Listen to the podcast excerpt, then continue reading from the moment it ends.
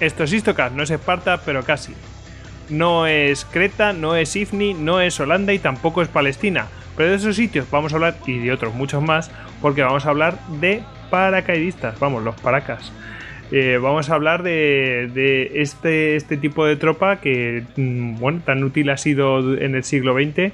Y bueno, pues para hablar de, todo ello, pues tenemos aquí a Tony, arroba Lord en Twitter. ¿Qué tal, Tony?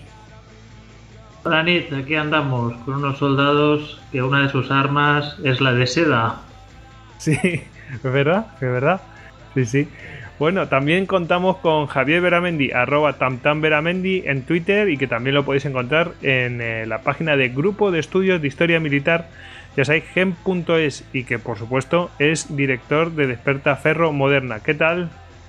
Buenas noches. No sé si Tony se está refiriendo a Matajari o a los paracaidistas, pero bueno, ya lo iremos muy, muy bien traído, muy bien traído. bueno, eh, podemos decir que la Matajari era una paracaidista, ¿no? Ahí... Por lo menos hacía salto libre. sí. Bueno, también contamos con Hugo Cañete, ya sabéis, arroba Hugo A. Canete en, en Twitter y que lo podéis encontrar, al igual que a Javier, en grupo de estudios de historia militar gen.es. ¿Qué tal, Hugo? ¿Qué tal? Buenas noches, Sierra España. Atajari era más bien vista Bueno, aquí tenemos tres teorías de lo que era matar. Esto promete. No hablamos de los saltos de cama. sí. bueno, y el que les habla, Gojix, arroba Gojix barra bajas al duero. Y bueno, ya sabéis que a todos nosotros nos podéis encontrar en, pues eh, estamos en Twitter, estamos en Facebook, estamos en Google Plus y estamos en Pinterest. Y si queréis eh, buscar información sobre nosotros o cualquier cosa, bueno, todo esto está en istocast.com y aparte de todos nuestros podcasts. Y si queréis escribirnos vía email, una vía tradicional, cada vez más, pues eh, info arroba. Ya sabéis que podéis dejar vuestros audios en, en. Eh, también podéis haceros con nuestras camisetas y otras muchas más en duckbelly.com. Y que tenéis bueno, pues eh, si, si, tenéis a bien dejarnos unas cuantas reseñas en iTunes porque eh, consideráis que nuestros audios están fenomenal y que los pues bueno pues los 89 anteriores eh, merecen la pena pues de verdad os lo agradecemos enormemente. No lo sabéis no sabéis cuánto os daremos grandes abrazos cuando os veamos. Y bueno, ya que estamos, pues mandamos un saludo a, Perú, donde se han producido operaciones paracaidistas, ya que estamos, ¿no? Y bueno, en este programa pues vamos a hablar de, un libro, porque realmente el libro tiene bastante que ver con, este tema y vamos a mencionarlo varias veces. Pero bueno, vamos a hacer una conexión rápida, casi por radio, con Javier Ribelles de, la, de Ediciones Platea. ¿Qué tal, Javi? Hola, buenas noches. ¿Cuánto tiempo? Sí, mucho. ¿Verdad? bueno, pues nada, nosotros encantados siempre de tenerte aquí con nosotros y, vamos a vamos a hablar, vamos a hablar de ya lo hemos dicho de paracaidistas y este libro que acabáis de publicar en Ediciones Platea, pues es que vamos, es que tiene todo que ver. Skymen, ¿no? Pues sí, es un libro que trata sobre paracaidistas y sobre las fuerzas aerotransportadas, no sobre los paracaidistas y, bueno, es de uno de nuestros autores cabecera, de Robert Kershaw, que el libro es un estilo al ya conocido Tang Men.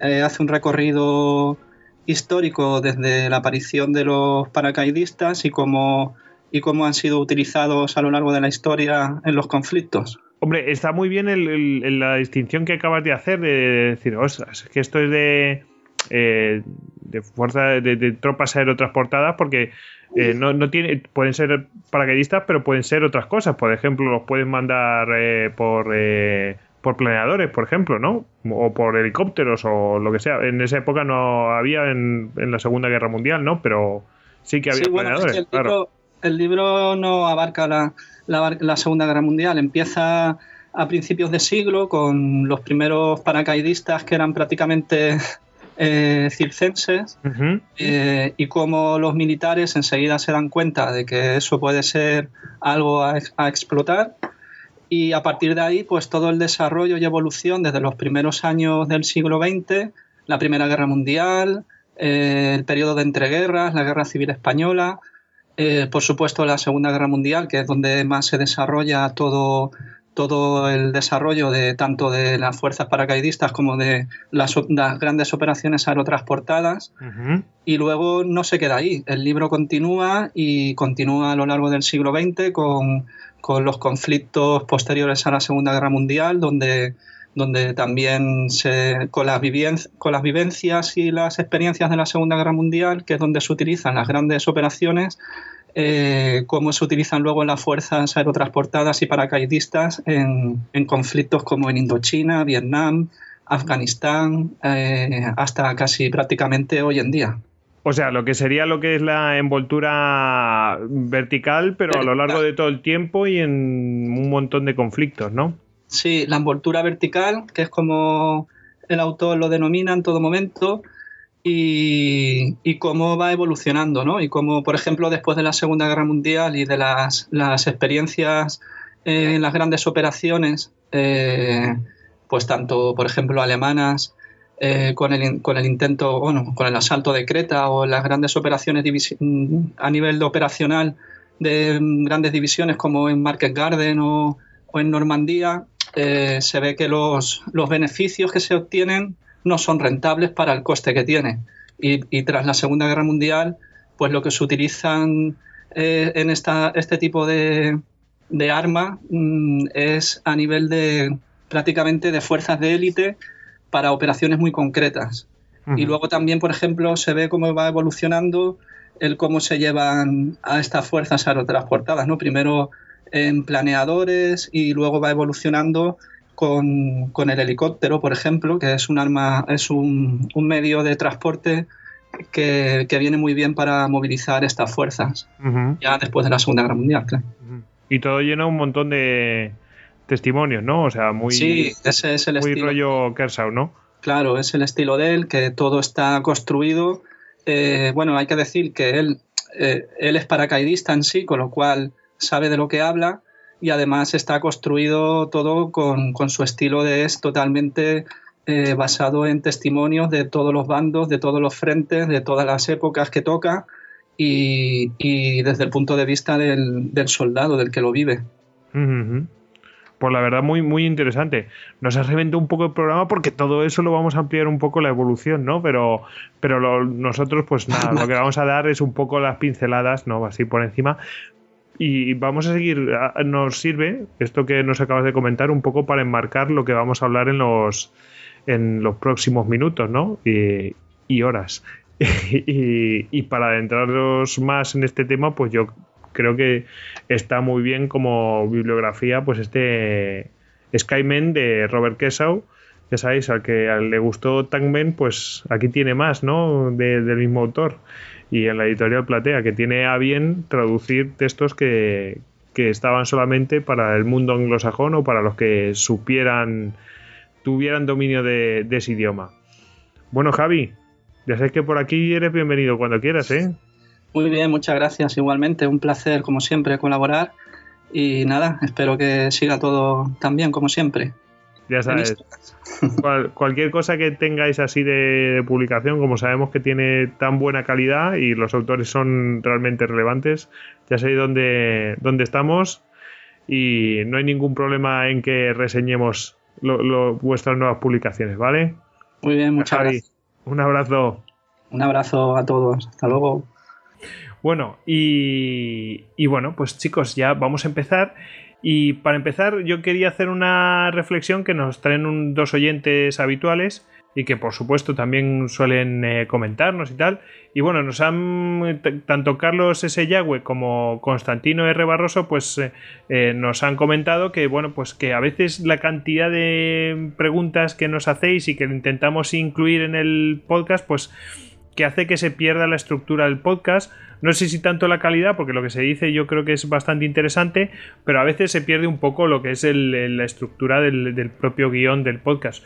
Bueno, pues eh, para el oyente a veces puede resultar eh, de esa manera y yo creo que sí que tenéis eh, cierta razón. vamos, yo estoy bastante de acuerdo con vosotros y, bueno, también depende del invitado que venga, pues que quiera extenderse más en esas preguntas o mm, seguir el guion más a mm, más pues pues como teníamos establecido previamente. Pero, bueno, estas cosas las hacemos con guion. No me he enterado. Ay, madre mía, sí, sí, sí, tenemos un guion, es nuestro gran secreto. en fin. Lo que sí podríamos hacer es eh, hacer un podcast libre, ¿no? De vez en cuando, que la gente pregunte lo que quiere y a ver qué sale. Eh, mira, eso yo creo que es una muy buena ocasión. Incluso lo podemos hacer en directo. ¿eh? ¿Alguien se atreve? sí, pero las preguntas por adelantado. ¿eh? Sí, se hacen. vale, vale. Podemos hacerlas por adelantado eh, y tenemos varios métodos. El otro día probamos, como hicimos la grabación esta del, del sorteo, ya estuve probando en el tema del Hangout y yo creo que puede ser una buena opción. ¿eh? Eh, a ver si nos metemos más en ese tema y yo, vamos, puede ser una forma de que contactemos y preguntemos de un poco de todo, ¿no? Y que tengamos un contacto más estrecho con los oyentes. usted siempre quiso saber sobre historia, pero nunca se atrevió a preguntar. sí, sí. Y a ver si nosotros podemos contestar. Todo lo que me gustaría saber sobre historia que no supe contestar, en fin. Eh, bueno, bueno, y aquí mm, eh, después de esta reflexión, lo que vamos a hacer es, mm, bueno, pues tenéis razón y lo que vamos a hacer, eh, como hemos hecho alguna vez, o sea, no es la primera vez que lo vamos a hacer, es, eh, por ejemplo, en este caso, mm, tenemos tal aluvión de preguntas, tal aluvión, ¿os acordáis del programa de yihadismo? Bueno, pues es que no sabéis la cantidad de preguntas que teníamos, las que seleccionamos y las que dejamos fuera. Es que no, no, no os hacéis la idea. Pues esto pasa lo mismo. Tenemos que seleccionar unas preguntas. Desgraciadamente no vamos a poder contestar a todas. Hemos seleccionado las preguntas que más se amoldan a los temas que vamos a tratar. Y, no hemos seleccionado todas. ¿eh?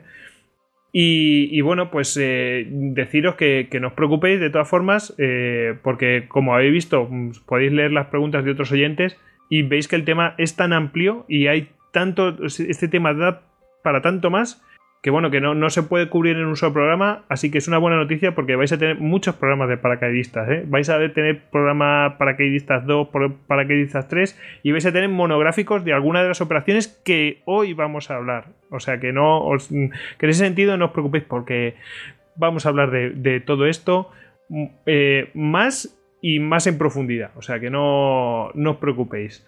Así que mm, teniendo en cuenta esta reflexión, chicos, nos, ya saltamos, ¿no? Eh, hacemos el salto. Nos lanzamos al vacío y a ver lo que, a ver lo que sale en este programa. Así que, bueno, mm, yo sigo con mi monólogo tenemos aquí un. Eh, aquí me están haciendo broma online. Paracaidistas 2, la venganza. Paracaidistas 3, el retorno. En fin. Eh, tenemos aquí. Vamos a empezar con los orígenes, ya bromas aparte. Em, tenemos cuatro preguntas que hablan un poco de, los inicios y tal. Eh, Sergio R. Solís, ya sabéis, arroba S baja R. Solís, dice: ¿Cuándo fue el primer salto? Y el del primer militar. Y dice Javi Rodríguez. Javiro, Javi Rodríguez TV en Twitter dice: ¿Cuándo y para qué se empezó a utilizar el paracaídas en la guerra? Rodrigo Santana, eh, Rodrigo Santana, Jiménez Santana, ¿cuándo y cómo empezó el paracaidismo a implantarse en los ejércitos y se empezaron a crear las brigadas paracaidistas como un grupo especial? Un saludo. Eh, Dani García, qué tipos de accidentes mortales son más habituales entre los paracaidistas, qué suele fallar tanto en, guerra como en maniobras y qué fallaba más en las primeras etapas del paracaidismo. Gracias. Bueno, eso ya si queréis lo hablamos aparte, pero bueno, Hugo iba a hablar un poco de, los orígenes, así unas pinceladas previas. Eh, pero vamos, eh, abuela pluma de las primeras operaciones que se, que se produjeron, ¿no? Mm, pero vamos, muy, muy abuela pluma, ¿no, Hugo? Pues sí, eh, sobre todo para introducir un poco el tema y que veamos que esto no es tan moderno como parece. Porque ya Leonardo da Vinci no sé, no sé o no, eh, no creo que se sepa si con alguna intención militar o no, aunque muchos de los grabados que tiene da Vinci, pues sí que son efectivamente con intenciones militares. Pues eh, ya en 1483 eh, Da Vinci eh, dibuja una figura humana colgada de sus brazos bajo un artilugio en forma de cono. Y en el, pie del grabado dice, si se ve a un hombre con una cantidad suficiente de tela encolada de lino de 12 metros de longitud por cada lado y de 12 metros de alto, podrá saltar desde cualquier altura sin herirse. El, conjunto de varas de madera, de cuerda y de lona necesario para fabricar el dispositivo que, que había dibujado Da Vinci, si se tuviera que hacer con materiales del siglo XV, hubiera pesado 85 kilos y claro, eso es algo bastante difícil de, manejar por parte de, un solo hombre. Pero eh, resulta que en el año 2000 hubo un paracaidista que se llamaba Adrián Nicolás, y digo se llamaba porque se mató en un accidente unos años más tarde, pues recreó esta figura de, Leonardo da Vinci y eh, la, la probó eh, saltando desde un globo a una altitud de 2.130 metros. Y bueno, todos los expertos pues coincidían en que no iba a funcionar, que volcaría o que se desharía o que daría vueltas. Y sin embargo, pues no sucedió nada de eso. Eh, sobrevolado por helicóptero y acompañado de dos paracaidistas en el salto, pues Adrián Nicolás eh, ascendió a unos 1.000 metros de altitud en, Pumalanga, en Sudáfrica, y se tiró por lo alto del... Eh, dejaron que el, artilugio se inflara un poco de aire y se lanzó al vacío. El prototipo de 6 metros y medio eh, cuadrados hizo un descenso tan suave y gradual que los dos paracaidistas que lo acompañaban pues tuvieron que frenar para poder mantenerse al mismo nivel. Y en, en, apariencia no se observó absolutamente ninguna inclinación, ni oscilación, ni movimiento que fuera raro. No obstante, Adrián Nicolás eh, se deshizo del artefacto y, desplegó su propio paracaídas para llegar al suelo, pero bueno, una vez que llegaron al suelo, pues vieron que el aparato se había posado tranquilamente en el suelo y que apenas había sufrido daño. De hecho, más que nada para que no le aplastara con, esos 80 kilos. Claro, pues es ya claro, ya no se podía saber con el suelo cómo se iba a comportar sabiendo con la velocidad con la que llega al suelo. Pero si alguien quiere verlo, está en YouTube. O sea, puede ver el artilugio de, Da Vinci flotando en el aire con, con Adrián Nicolás manejándolo. bueno, pues ahí ya... Fíjate, yo iba a decir que solamente en diseño, pero mira, si podemos decir que lo pospuso, ¿no? O sea, o sea, que, fue un diseño, mm, no podemos decir que es el primer salto, pero casi, ¿no? El primer diseño de cómo saltar. Eh, sí, con, una diferido 500 años. Eso es. dicho, dicho esto, si no aterrizó con el paracaídas, parece un poco trampa, ¿no? Hombre, no, se querían arriesgar, pero bueno, luego comprobaron que el paracaídas no se había estrellado, que efectivamente ni la madera ni nada, no, la no había recibido apenas daño, o sea que se había posado con mucha tranquilidad. La cuestión es cómo se le ocurrió eso. ¿Cómo se le ocurrió de decir, bueno, esto es necesario? Y diseñó eso. Claro, bueno, es que era Da Vinci, ya sabes, anticipó el carro de combate, anticipó tantas cosas. En fin. Bueno, ¿y quién ah. tenemos después? Bueno, luego, luego ya sí que tenemos un, un, origen, o sea, una concesión plenamente militar, de, aunque no es exactamente paracaidista, pero pero al menos intuye un poco lo que es el movimiento aerotransportado. Y este fue Benjamin Franklin, el magnífico erudito y científico padre de la patria norteamericana, que resulta que cuando, cuando voló el primer globo de aire caliente en París, en 1783, pues él lo vio. Él estaba en París, en, su época de embajador en París, y, bueno, nada más ver el globo elevarse, pues eh, poco tiempo después escribiría en su diario, 5.000 globos capaces de elevar a dos hombres cada globo no costarían más que cinco navíos de línea. ¿Dónde está el príncipe que se puede permitir cubrir por completo su país con tropas para su defensa cuando 10.000 hombres descendiendo de las nubes podrían en unos pocos lugares hacer un daño infinito antes de que se pudiera enviar una fuerza a repelerlo? Es decir, en 1783 Benjamin Franklin intuye ya el envolvimiento vertical. De cuál vamos a hablar posteriormente si, seguimos con él o no. Bueno, bueno, continuamos brevemente. Luego, el, ya a principios del siglo XX ya hay, indicios de gente que, diseña paracaídas. Por ejemplo, hay un, teniente ruso que, diseña uno en 1910. Pero el, primer, el primer salto con paracaídas que, yo he encontrado con línea estática, es decir, línea estática es eh, un paracaídas en el cual eh, la persona que salta está sujeta a la, a la campana del paracaídas por una cuerda. Ese primer modelo de, eh, de, paracaídas con línea estática, el primer salto se produce en 1914 por parte de un norteamericano que se llamaba Charles Rodwick. Y bueno, el artilugio se le llamó chaqueta paracaídas porque iba, la campana iba empaquetada en una mochila de lona a la espalda, cosida a una suerte de chaqueta sin manga que vestía el saltador y luego un cordón sujeto a un punto de enganche del avión, que es la línea estática, desplegaba el paracaídas, la campana, fuera de la bolsa en caso de que el piloto tuviera que abandonar el aparato in extremis, es decir, estaba pensado para salvar vida en un primer momento a los pilotos que se pudieran encontrar en problemas. Luego eh, también empezaron a usarse ya durante la guerra, eh, sobre todo en globos de observación, en los globos de observación de artillería, porque mm, creo que lo comentaste y en el histocast de la Primera Guerra Mundial, de la guerra aérea, que bueno, eran, los globos eran bastante vulnerables a los ataques de los aviones y entonces pues, eh, solían llevar paracaídas. Y de hecho unos 800 o 900 observadores de globos salvaron sus vidas saltando en paracaídas durante la guerra. este tipo de, paracaídas se le llamó Ángel Guardián.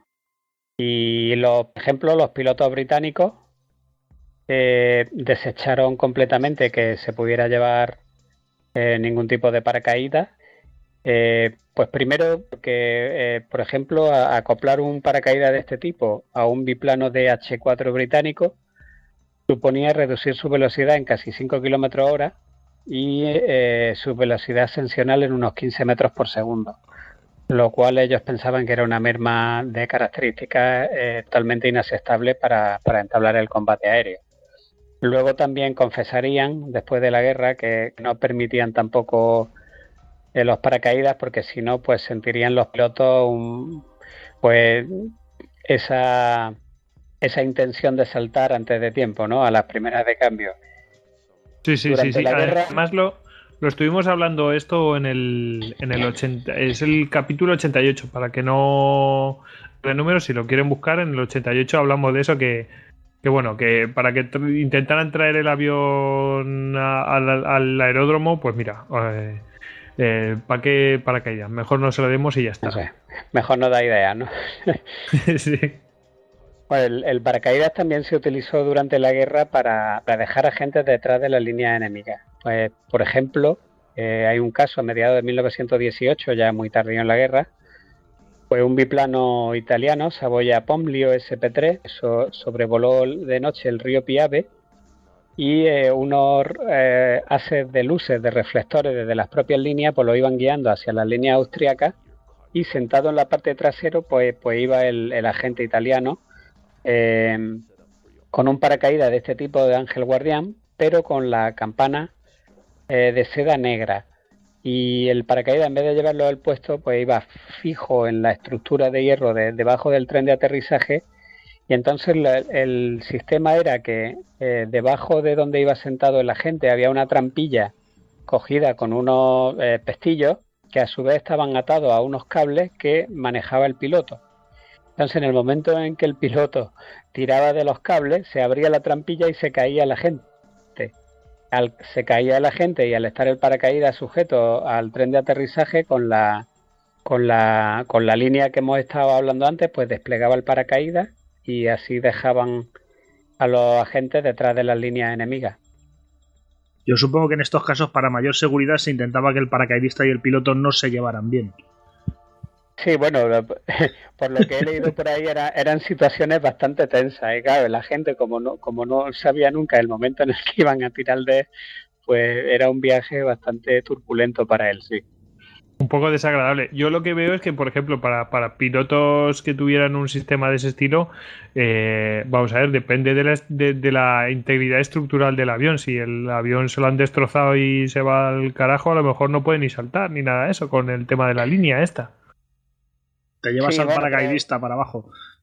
Sí, pero bueno, esto como era de noche, eran operaciones nocturnas ah. para, o sea, que no, no, ni siquiera se veía el avión, a lo mejor lo oían, pero no, no lo podían ver.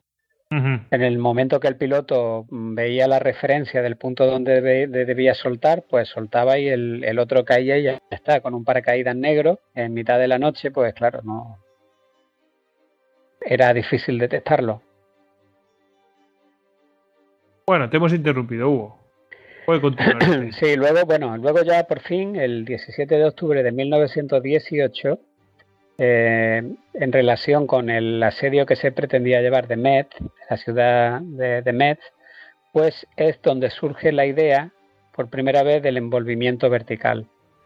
Y es sugerida por el coronel Billy Mitchell, el que creo que también hablasteis la última vez en el, en el de la Guerra Aérea, al general Pershing. Entonces le, le habló de armar a los hombres de la primera división de infantería con un gran número de ametralladoras y entrenarlos para pasar por encima del frente en sus aviones de mayor capacidad, que podían transportar unos entre 10 y 15 soldados por avión, y que se equiparía a cada hombre con un paracaídas, de manera que cuando se, se creyera necesario hacer un ataque por la retaguardia enemiga, pues se pudieran llevar a estos hombres sobre las líneas y lanzarlos en paracaídas detrás de la posición enemiga. Entonces, tras establecer una posición fortificada en la retaguardia y bloquearle las rutas de acceso, pues serían aprovisionados por aire y protegidos mediante apoyo eh, aéreo cercano de los cazas. Y una vez que el enemigo estuviera desorganizado, pues entonces era el momento de desencadenar una ofensiva general en el frente de las tropas terrestres para eh, eh, finiquitar al enemigo y calculaba que, para que tuviera éxito una misión de este tipo debían emplearse alrededor de unos 2.000 bombarderos a Handley Page. Con lo cual Pershing, después de echar algunos números, pues vio que era absolutamente imposible, porque ni, ni, había Estado Mayor que se pudiera hacer cargo de eso, ni había recursos, ni aviones, ni entrenamiento, ni nada. Pero bueno, la idea, al menos, ahí quedó lanzada ya en octubre de 1918 y que, por cierto, pues recogerían los rusos muy, muy, muy agradecidamente. Por lo menos he hecho cuentas. O sea que lo considero. Sí. vamos, además que 20 o 30 días después se acabó la guerra. Pero bueno, ya hubo quien, quien, lo vio, ¿no? Bueno, has mencionado a los rusos. ¿Y los que tienen que ver aquí? Pues bueno, los rusos es que aunque parezca que no, y en la Segunda Guerra Mundial tuvieran una, actuación más que discreta. Lo cierto es que durante los años 20 y sobre todo en los años 30 fueron los líderes absolutos de, todo este movimiento paracaidista.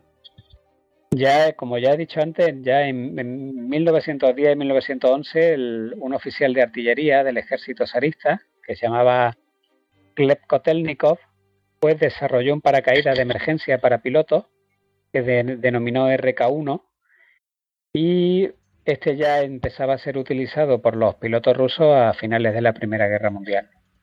Como ya hemos dicho, a lo largo de los años 20, sobre todo en los años 30, se produce una verdadera euforia del paracaidismo en la Unión Soviética por distintos motivos, entre ellos políticos. Y bueno, ahí eh, se, surgen esta serie de héroes deportivos, por ejemplo, en el 16 de julio de 1934, Evdokimov, pues eh, bate el récord mundial de apertura más cerca de tierra, es decir, había competiciones de todo tipo y una de ellas era ver quién abría el paracaídas más cerca del suelo.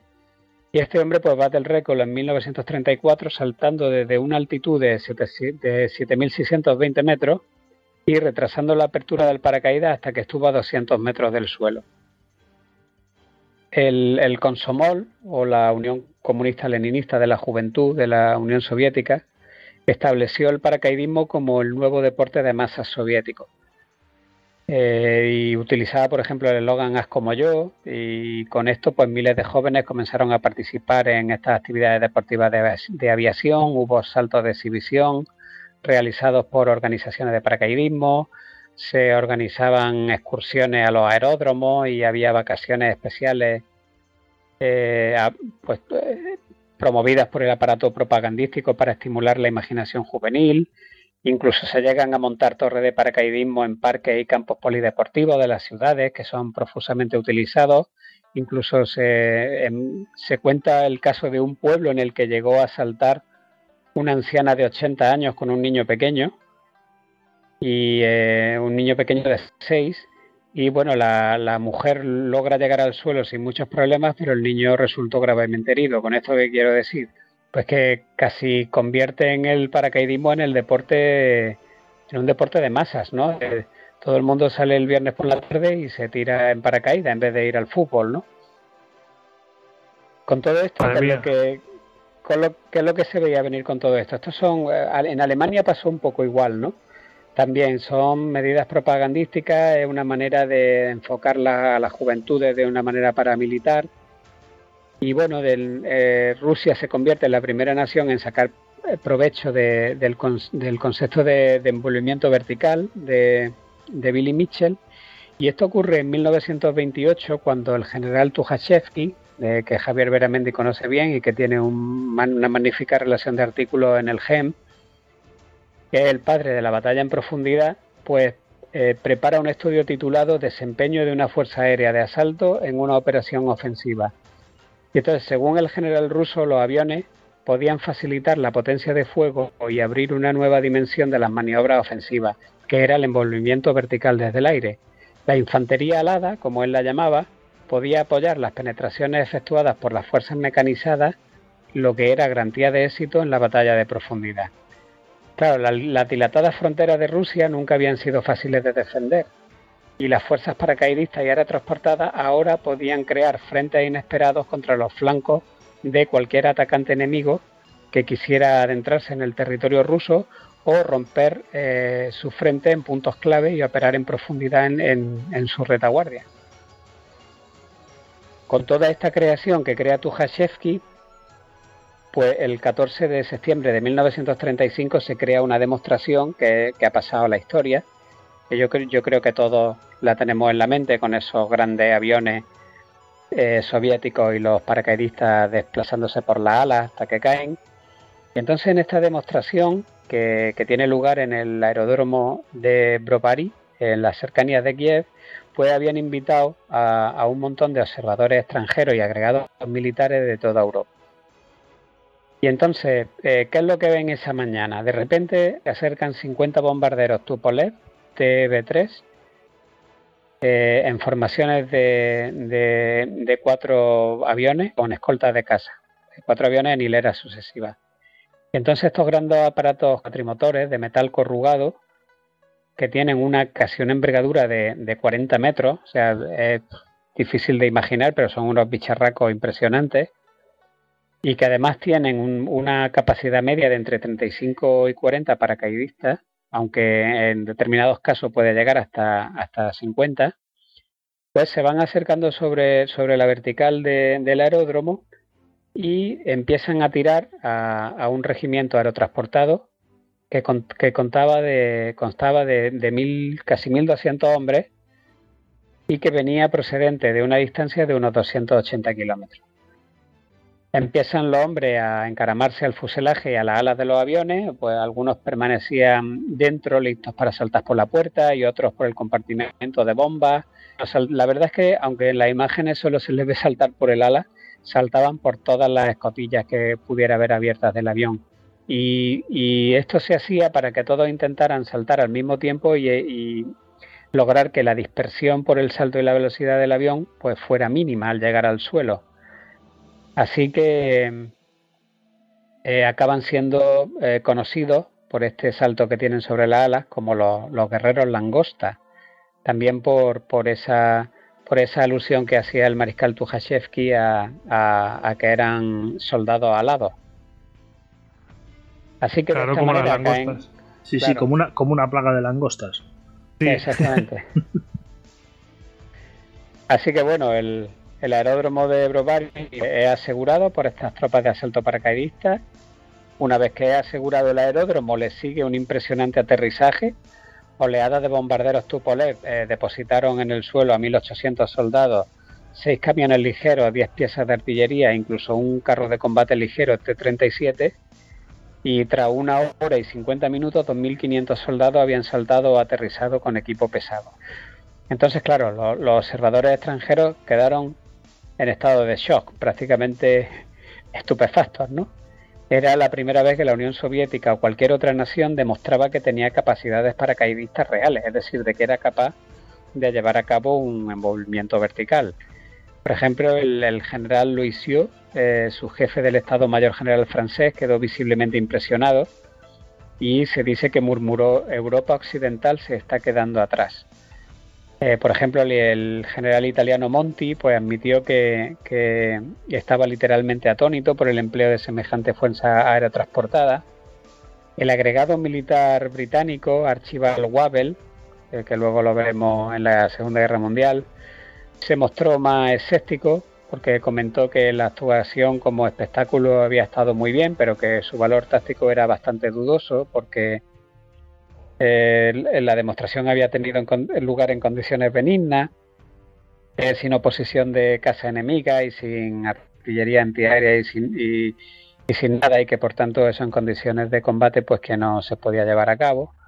Y también otro, había otro, un alemán, un coronel, que se llamaba Kurt Student y que representaba a la recién creada Wehrmacht y que estuvo, la verdad, que muy callado y sumamente atento y aun, estando de acuerdo en principio con, con Weibel sobre, que las condiciones habían sido muy benignas, la verdad es que tomó muy buena nota de lo que vio aquel día allí y, fruto de aquello, pues luego mm, vendrán eh, primero el regimiento, luego la división y luego el cuerpo de ejército aerotransportado que veremos en eh, de Jagger en la Segunda Guerra Mundial.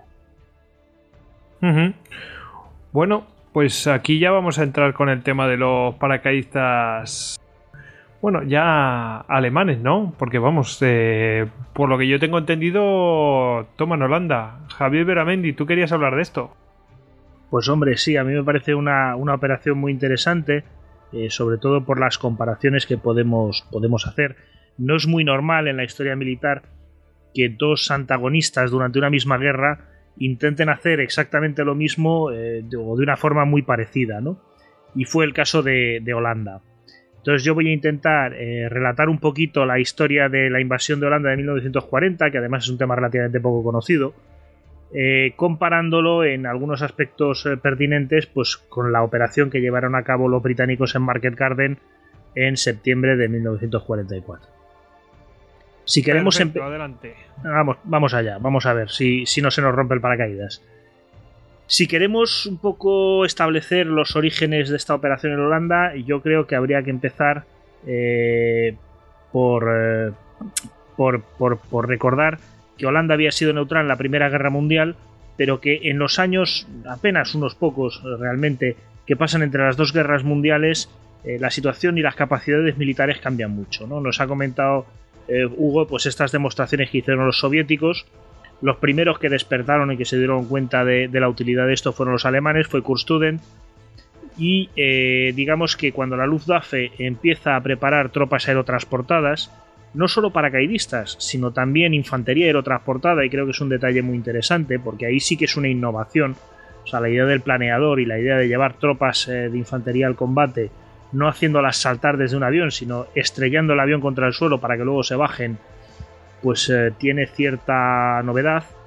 Eh, pues digamos que se dan cuenta de que cuando preparan, eh, digamos, después de la caída de Polonia, cuando preparan su invasión de Francia, ya sabemos que el 3 de septiembre del 39, pues tanto Francia como Inglaterra declaran la guerra a Alemania, se hace necesaria una ofensiva en el oeste y rápidamente, pues Halder, que es el jefe de, del Estado Mayor General de la Wehrmacht, pues prepara una operación que es una repetición del Plan Schlieffen de 1914, pero claro, si en 1914 eh, se podía obviar Holanda, pues en 1939, que es cuando se pretende lanzar la operación, o sea, inmediatamente en octubre, noviembre, lo antes posible, eh, Holanda no se puede obviar. Y es eh, Hans Schoneck, de la Luftwaffe, el primero en plantear el tema de que si los holandeses no son capaces de defender su suelo y los británicos deciden hacerse con los aeródromos holandeses, eh, pues pueden, digamos, crear una fuerza en el flanco de la penetración contra Francia que resulte extraordinariamente dañino.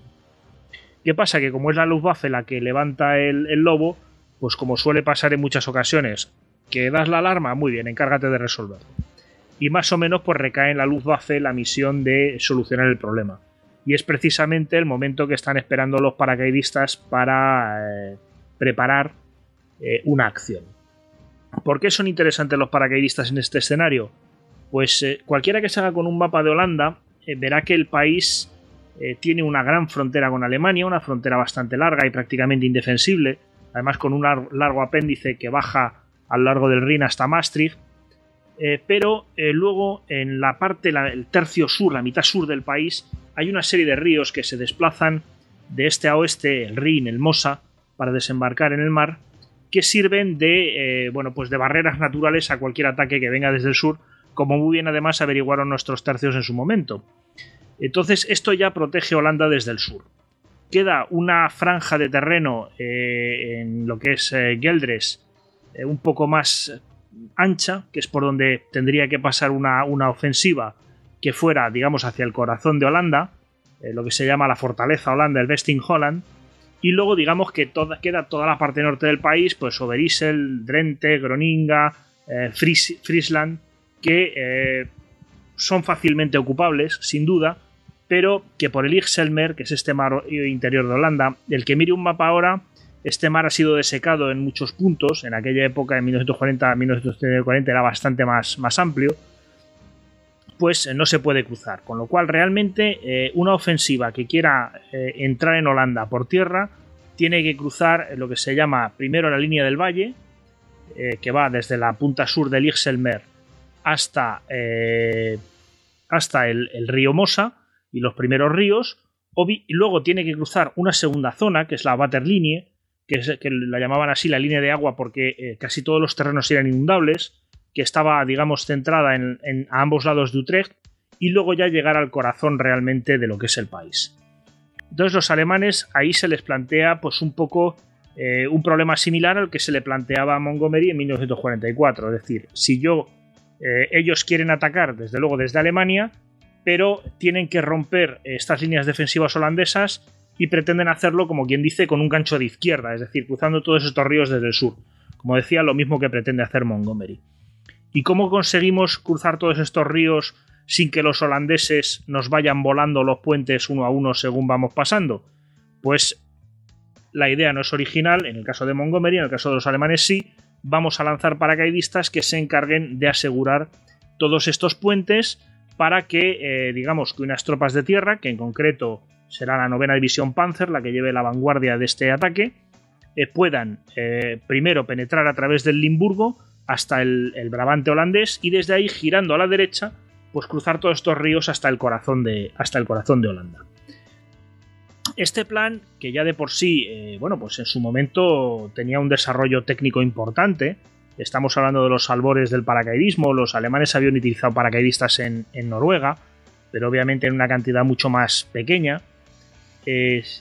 además, además, van a añadir un, un segundo elemento, y es eh, lanzar un ataque paracaidista no ya solo para tomar los puentes, sino también en el corazón de la fortaleza Holanda, del interior de Holanda, alrededor de la Haya, con la intención de descabezar al gobierno.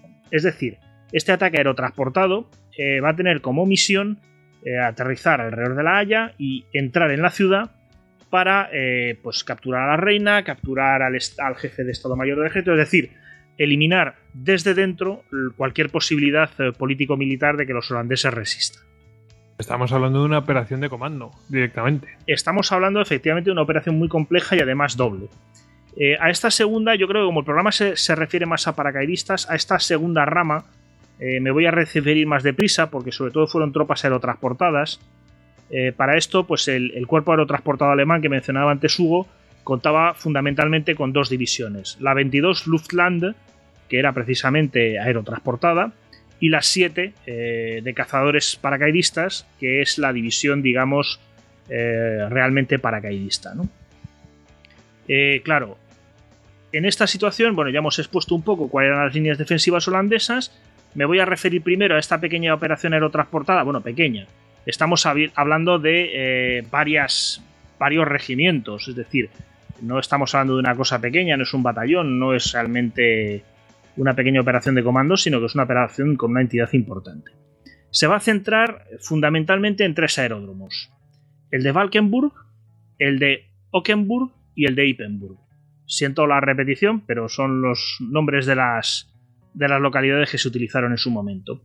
Eh, Valkenburg, que está al norte de La Haya, eh, bueno, pues allí se enviaron primero una compañía de paracaidistas, la sexta del segundo regimiento, que eran hombres que no tenían experiencia previa de combate, y después se envía el 47 regimiento de infantería.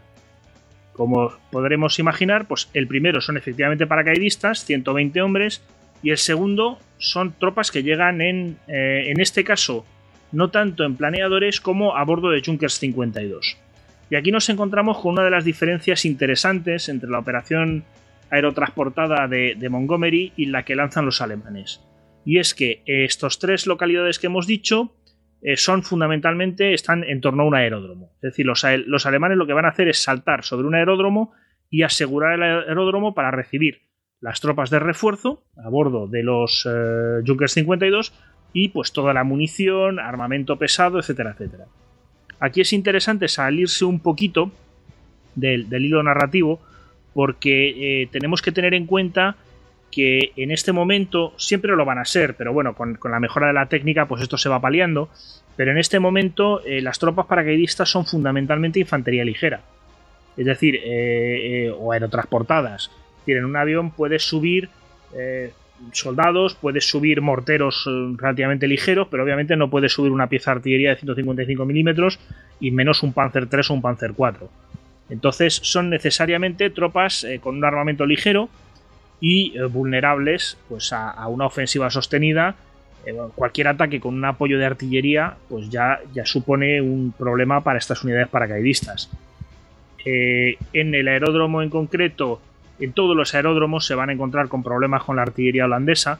Y es que eh, dentro de su sistema defensivo, y es lo que va a pasar para estos tres aeródromos fundamentalmente, dentro de su sistema defensivo los holandeses ya se habían fijado en lo que había pasado en Noruega y reservan todo un cuerpo de ejército, el primero, a eh, guarnecer el interior de la fortaleza holanda.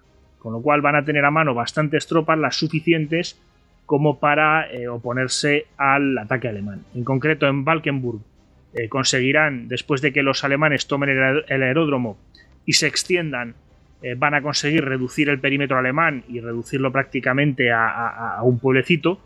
Y ahí se quedarán los, los, paracaidistas y los aerotransportados alemanes que han conseguido llegar hasta el final de. hasta que Holanda se rinda. Además, Falkenburg tiene una característica y es que era una pista de aterrizaje nueva. Y eh, cuando los Junkers 52 empezaron a aterrizar, se quedaron hundidos en el terreno porque digamos que no se había secado bien y seguía siendo muy, muy blando. Entonces, además estos aviones no pudieron volver a despegar y para eh, traer más refuerzos o encargarse de traer suministro. Esto, es un esto fue también un factor muy importante. Las pérdidas en Junkers 52 y el hecho de que muchos de ellos no pudieran volver a, despegar después de dejar a sus tropas en tierra eh, redujo bastante la, eh, la, capacidad ofensiva alemana. En Ockenburg pues pasó algo parecido. En Ockenburg, eh, los alemanes, como primera oleada, mandan una compañía de paracaidistas y en segunda oleada y posteriores también un regimiento de infantería eh, de la 22 eh, Luftland, en este caso el 65. Estas unidades pues, van a intentar, van a tomar en una primera fase el aeródromo, se van a extender, pero antes de llegar a La Haya se van a encontrar con una, con una defensa muy firme por parte de los holandeses entre otros un regimiento de, elementos del regimiento de granaderos, que es digamos la, unidad de élite del ejército holandés, y no van a poder eh, progresar. Es más, poco a poco se van a ver eh, cercados y cada vez más van a tener más presionados, perdón, por las fuerzas holandesas, hasta que al final el, teniente general eh, Graf von Sponeck, que es el que está al mando de la división y que está personalmente allí en Ockenburg, pues va a ordenar una retirada hacia el pueblo de Odersee. Eh, hablaremos de este pueblo al final de esta historia. El tercer asalto en Ippenburg pues nos encontramos prácticamente con lo mismo. Allí también hay elementos del regimiento de granaderos. Eh, en este caso los alemanes van a mandar casi un batallón entero del segundo regimiento paracaidista y elementos también del, 65 de infantería. Van a hacerse después de unas luchas muy duras eh, con el aeropuerto, van a empezar a avanzar hacia La Haya y otra vez pues se encuentran con que la reacción holandesa es bastante sólida y consiguen eh, irlos reduciendo, irlos rodeando. También estas tropas acabarán marchándose hacia Oversea para formar un perímetro. Dicho esto, yo creo que nos podemos ir al, elemento fundamental de esta historia, que es la operación para ir tomando los puentes. Eh, nos podemos desplazar de sur a norte, si os parece, para ir viendo pues, cómo se hace este, este ataque. El primer, el primer, asalto se lanza sobre el Holland's Deep, lo que se llama el Holland's Deep, a la altura de el puerto, los puentes de Moerdijk. Estos dos puentes, uno de carretera y uno de ferrocarril, o sea, el típico sistema de puentes paralelos, miden unos 1200 metros de largo, es decir, estamos hablando de un prácticamente de un brazo de mar, es decir, de un, río muy importante. Y para tomarlos, los, eh, los, alemanes van a lanzar dos batallones, perdón, dos compañías de paracaidistas en cada extremo eh, del puente. Una al sur, eh, junto a la localidad de Moerdijk, y otra al norte, en, eh, cerca de Wilhelmstorp. En el norte eh, no hay demasiados problemas, la verdad es que bueno, pues rápidamente en ambos casos se hacen con el extremo del, los extremos del puente, consiguen quitar las minas. En el norte hay unos pequeños bloqueos. En esto los, los holandeses habían sido bastante inteligentes, porque en general en todas estas posiciones sobre puentes no hay tantos búnkeres en el lado sur, que es donde esperan que llegue el enemigo, como en el lado norte. Es decir, el plan holandés es evidentemente retirarse a la isla que está al norte del brazo de río que está siendo atacado, borrar los puentes y allí sí tienen, eh, digamos, posiciones, eh, tienen hormigón para defenderse eh, de cualquier intento de cruce. Precisamente por eso, cuando hay un, el sexto Greens Batallón, que es el batallón de fronteras, que está en la zona, en la región de Moerdijk, pues va a dar algo de trabajo a los alemanes que han aterrizado allí eh, lanzará una serie de ataques ya desde el primer día, pero no conseguirán romper la defensa y a partir del, estamos hablando del 10 de mayo, pues a partir del 12 de mayo eh, ya empiezan a llegar eh, elementos de la novena división Panzer y queda liberado, digamos, el liberado entre comillas, el primer puente a cruzar. El siguiente objetivo, digamos, que era hacerse con la isla de Dordrecht y con el puente que va desde Dordrecht que sigue hacia el norte. Esta ya fue una operación bastante más compleja. En la isla de Dordrecht, eh, los holandeses tenían, sobre todo en la ciudad, el llamado Group Kill, eh, con una serie de, bueno, pues de fuerzas importantes. Había dos batallones de artillería, eh, un, un, regimiento de infantería, dentro de la propia ciudad, pues elementos de ingenieros, una unidad de ingenieros de la marina, torpedistas, en fin, había fuerzas capaces de oponerse bien a los alemanes. De hecho, para atacar Dordrecht ellos pueden destacar el primer batallón del primer regimiento paracaidista, lo cual a priori pues no son demasiadas tropas. Eh, consiguen enviar un elemento hasta el puente, que de hecho se hace con el puente, eh, va a ser un pelotón de la tercera compañía, y a partir de aquí pues el resto, eh, digamos debido a que no hay zonas de aterrizaje buenas, tienen que aterrizar bastante al sur de la isla, por llamarlo de alguna manera, y tienen que irse abriendo paso a través de las defensas holandesas hacia el norte.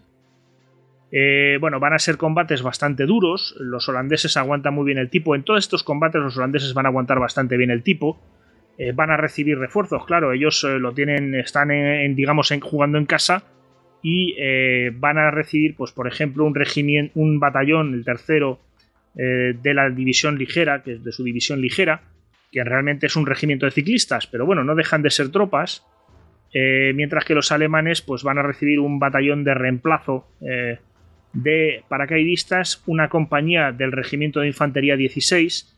Eh, bueno, estas tropas es curiosa porque son unidades que en teoría tenían que haber ido a los aeródromos que comentábamos antes, pero que al perderse estos o al no ser posible porque el terreno es demasiado blando, que devuelvan a despegar los Junkers 52, pues son desviadas a la zona donde están eh, combatiendo los paracaidistas. ¿no?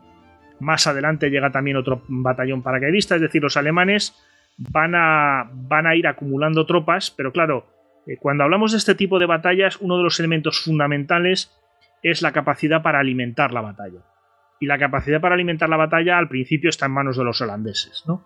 Y esto, bueno, pues ellos van a, a, través de, digamos, partiendo desde el este de Dordrecht y por todo el sur, van a lanzar una serie de ofensivas, eh, eh, sobre todo el 12 de mayo. El 12 de mayo es cuando lanzan su gran ataque, pero fracasan. Aquí lo que les falla un poco a los holandeses es la capacidad de actuar sobre la marcha. Y su división ligera, eh, desde la isla de Alblasserbad, tendría que, tenía la misión de cruzar tanto hacia la isla de Dordrecht como hacia la isla de Iselmont, que es la que está justo al norte.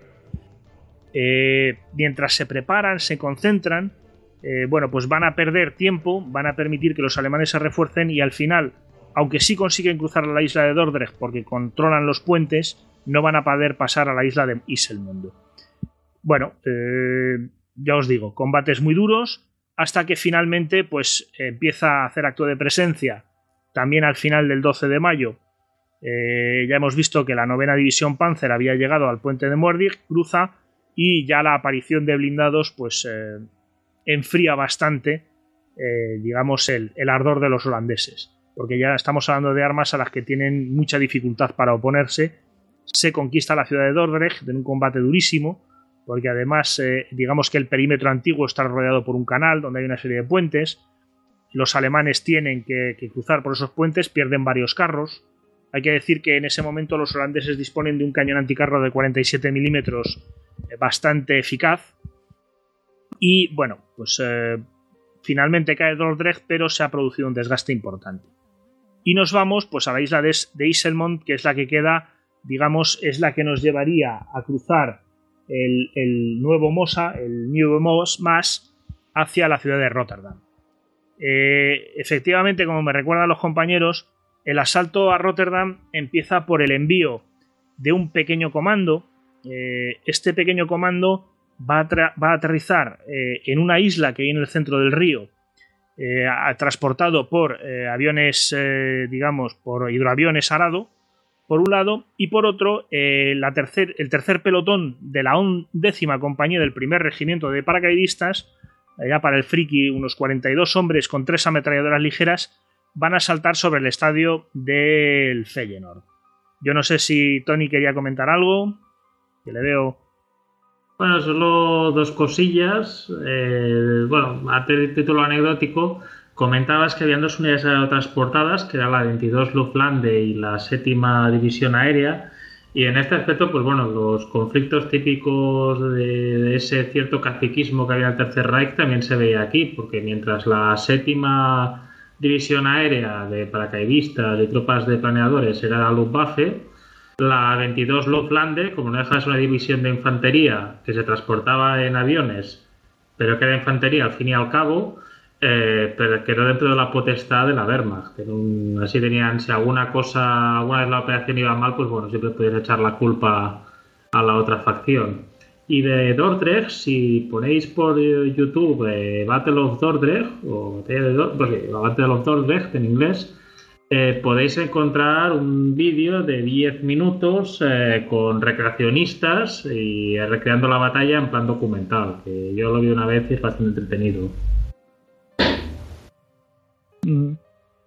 Ahora te dejo vía libre, Javier. Tiene vía libre. Son cosas. Si no, paradme, por Dios. Yo me pongo a hablar de esto y, no termino. Bueno, seguimos. Eh, estaba comentando precisamente la, anécdota del, estadio de Feyenoord, porque efectivamente, pues estos paracaidistas, claro, es una extensión eh, de césped en el centro de la ciudad, relativamente cerca del puente, eh, planito, eh, y además los alemanes en esto se han entrenado mucho y van a conseguir un, salto, vamos, a muy baja, muy baja altura, casi perfecto. ¿no? Comentaba antes que eran, por cierto, los que llegan sobre el río no son, no son hidroaviones arados, sino Henkel 59D. Estoy aquí repasando las notas y efectivamente me doy cuenta de que hay una errata importante. Eh, de hecho, la anécdota de que de estos aviones, eh, claro, llegaron a primerísima hora de la mañana, estamos a 10 de mayo, la guerra en el oeste acaba de empezar, la mayoría de Holanda no sabe que está en guerra todavía y aterrizaron estos aviones pues en medio de la gente que iba con sus trajes y sus maletines a trabajar tranquilamente, lo cual no debió de dejar de ser bastante llamativo, ¿no? ver aterrizar un avión alemán en medio del río y bajarse un montón de señores con cara de comandos, por decirlo de alguna manera, a invadir de esta manera, pues eh, debe ser curioso. Bueno, el caso es que los paracaidistas, estos paracaidistas, tanto los que llegan directamente sobre el río como los que desembarcan en el estadio de fútbol, estos últimos se desplazan hasta la isla de Nordeireland, que es la que está en el centro del río que comentaba antes, pues fundamentalmente en tranvía, ya que estás, pues es bueno coger el transporte público y eh, se instalan en esta isla. Entonces, esta isla es un centro nodal porque hay puentes que llevan desde la orilla sur hasta la isla y desde la orilla, eh, desde la isla hasta, digamos, la parte norte de Rotterdam, que era el, cogollo de la ciudad. Estas tropas consiguen cruzar a la parte norte, pero eh, los holandeses nuevamente actúan muy rápido y los bloquean.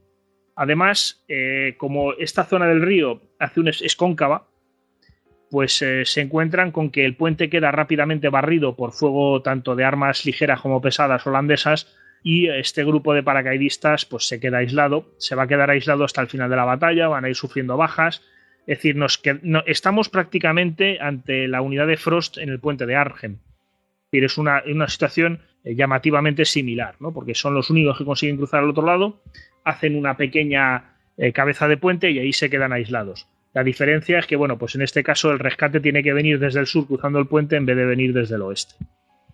Ya había comentado eh, las similitudes y las diferencias con Market Garden. Aquí nos encontramos, si os fijáis, con un planteamiento muy parecido. Tomamos una serie de puentes y ¿qué tenemos para unirlos? Una carretera. ¿Y qué es lo que sube por la carretera? Pues una división blindada. Y estamos jugando prácticamente a la misma historia. La diferencia fundamental, eh, los alemanes atacaron bastante más al oeste, eh, con cursos de agua que cruzar bastante más anchos, pero también es cierto que tenían la enorme ventaja de que, bueno, pues esto del paracaidismo se estaba inventando en ese momento y eh, la sorpresa fue mucho más que la que pudieran sufrir en, en, en, 1944 en Argen. De hecho, si nos fijamos en Argen, estaban la novena y la décima división Panzer de las SS, que eran dos unidades que además de ser unidades blindadas de las SS y, formadas por tropas de élite y muy bien equipadas, en ese momento bastante disminuidas, también es cierto, por la retirada de Francia, eran unidades que habían sido entrenadas para oponerse a ataques paracaidistas, es decir, tenían un entrenamiento especial para este tipo de ocasiones. Los holandeses no. Aún así, van a reaccionar muy bien, ya lo digo. Eh, ascendiendo por el nido de más, van a llegar a enviar incluso unidades de la Marina, el torpedero TM-51, una cañonera ligera, la Z-5 y el destructor Van Galen. Eh, bueno, el primero consigue disparar su cañón contra los alemanes, eh, la torpedera, hasta que una bomba de 250 kilogramos lanzada por un Stuka lo levanta por completo del aire mm, y lo obliga a retirarse del combate.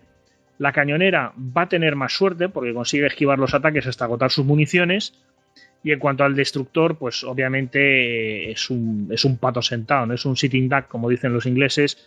Allí en mitad del río, un buque de ese tamaño, pues rápidamente los estucas eh, lo van a, tomar como blanco. Uno de los elementos fundamentales eh, que también vemos en esta operación, igual que en Market Garden, es que eh, digamos que los asaltantes tienen el dominio absoluto del aire. Es importante romper una lanza a favor de la Fuerza Aérea Holandesa, porque con aviones bastante más anticuados que el Messerschmitt 109 o el Messerschmitt 110 o incluso que el Stuka, eh, van a conseguir plantar cara y van a, derribar bastantes bombarderos alemanes, casi mm, más o menos una paridad de uno a uno. Pero bueno, en muchos casos, pues el problema que les pasa a estos aviones holandeses es que despegan eh, cuando se acercan los aviones alemanes y cuando quieren aterrizar en sus aeródromos, pues están llenos de paracaidistas enemigos con lo cual muchos de ellos pues irán a aterrizar a los campos y a las playas y así se perderán mm, de esta manera. O sea, no ya siquiera en combate o derribados, sino pues mm, teniendo que aterrizar más o menos donde puedan. La batalla de Rotterdam pues se va a ir eh, alargando eh, a lo largo del día 11 de mayo, el 12 de mayo, eh, son un, intento tras otro por parte de los alemanes de cruzar el puente. Justo detrás de Rotterdam estaba una localidad de la que hablábamos antes, que es Oversee, que es donde se van concentrando eh, tropas que han llegado en la parte norte eh, del país para hacerse con la Haya. Los holandeses no solo van a tener que combatir para evitar que los alemanes se hagan con Rotterdam, sino también reducir esta bolsa que se va formando en su retaguardia y bueno, van a tener que controlar otros puentes que llevan hacia la isla, por ejemplo en Pernis eh, los alemanes van a intentar cruzar eh, también el, el New de Maas, elementos del Regimiento de Infantería 72 de la División Luftlande, de la 22 Luftlande. Aquí hay incluso una pequeña unidad de tropas británicas que van a colaborar con los holandeses, pero finalmente los alemanes eh, van a recurrir pues a, su fuerza, ¿no? A su fuerza fundamental, a su baza fundamental en esta campaña, que es la, fuerza aérea.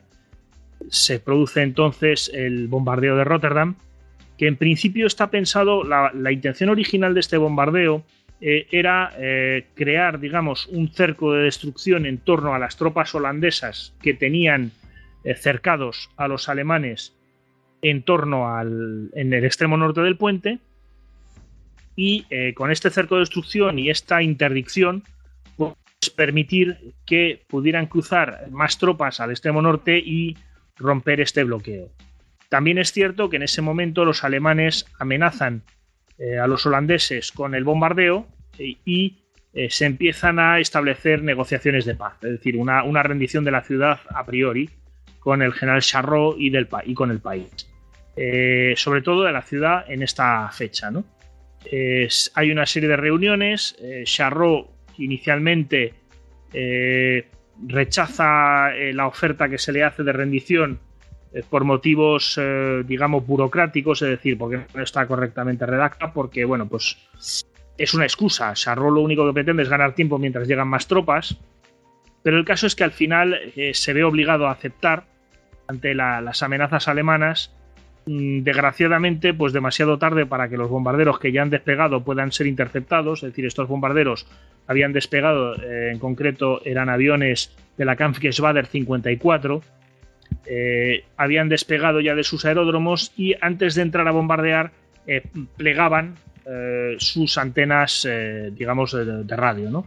En este momento, cuando se les intenta detener, ya han plegado sus antenas, no pueden recibir mensajes radio eh, se lanzan una serie de bengalas que uno de los grupos no ve, el otro sí, se han dividido en dos grupos, el que va a atacar desde el sur sí las ve y aborta el bombardeo, el otro grupo no es capaz de abortar y eh, pues a las 13-20 horas eh, de aquel día nefasto, pues los 57 Hinkel 111 empiezan a alargar sus bombas sobre la ciudad con un saldo pues de entre 800 y 900 muertos, 80.000 personas se quedan sin hogar, 25.000 casas e inmuebles destruidos, es decir, son 97 toneladas de bombas que eh, arrasan completamente la ciudad. A partir de ahí, el coronel Charrot acepta el ultimátum, se reúne con los alemanes y es famosa eh, la frase del, general alemán que le dice: Entiendo que pueda usted estar enfadado, porque realmente, pues en mitad de una serie de negociaciones, pues eh, habían, habían arrasado la ciudad. Esto posteriormente, la propaganda nazi eh, va a aprovechar, eh, como digamos, la expresión de varsovizar, bombardear Utrecht, con bombardear eh, La Haya, con bombardear las demás ciudades holandesas, y esto llevará a la rendición de Holanda.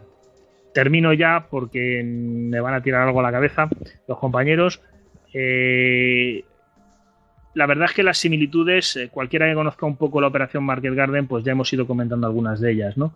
Eh, podemos terminar diciendo que efectivamente, si no hubiera sido por el empleo de este tipo de tácticas de bombardeo masivo de ciudades, que los aliados, pues en 1944, sobre una ciudad potencialmente aliada como era Argen, no se quisieron permitir, pues las conclusiones son las mismas. Es decir, la cabeza de puente al otro lado del río, el puente demasiado lejano de los paracaidistas alemanes en 1940, pues eh, tampoco hubieran podido defenderlo de no haber sido por, este, este, tipo de empleo de la Fuerza Aérea. Con lo cual, pues eh, como comentaba al principio, nos encontramos con dos operaciones muy similares, las dos muy interesantes.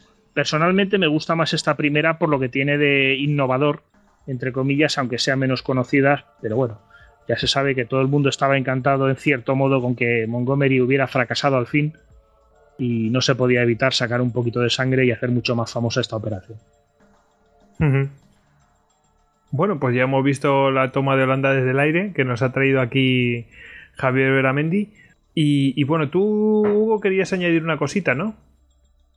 Pues sí, porque hubo en ese tiempo que tuvo lugar la invasión holandesa, sobre todo en los primeros estadios, pues hubo cierto cierta paranoia en toda Europa y en Estados Unidos respecto de las operaciones de, los paracaidistas alemanes, porque recordemos que, que es una fuerza que era todavía muy poco conocida, que prácticamente lo único que se sabía era que saltaban desde aviones, pero no se tenía muy claro cuál era su manera de proceder.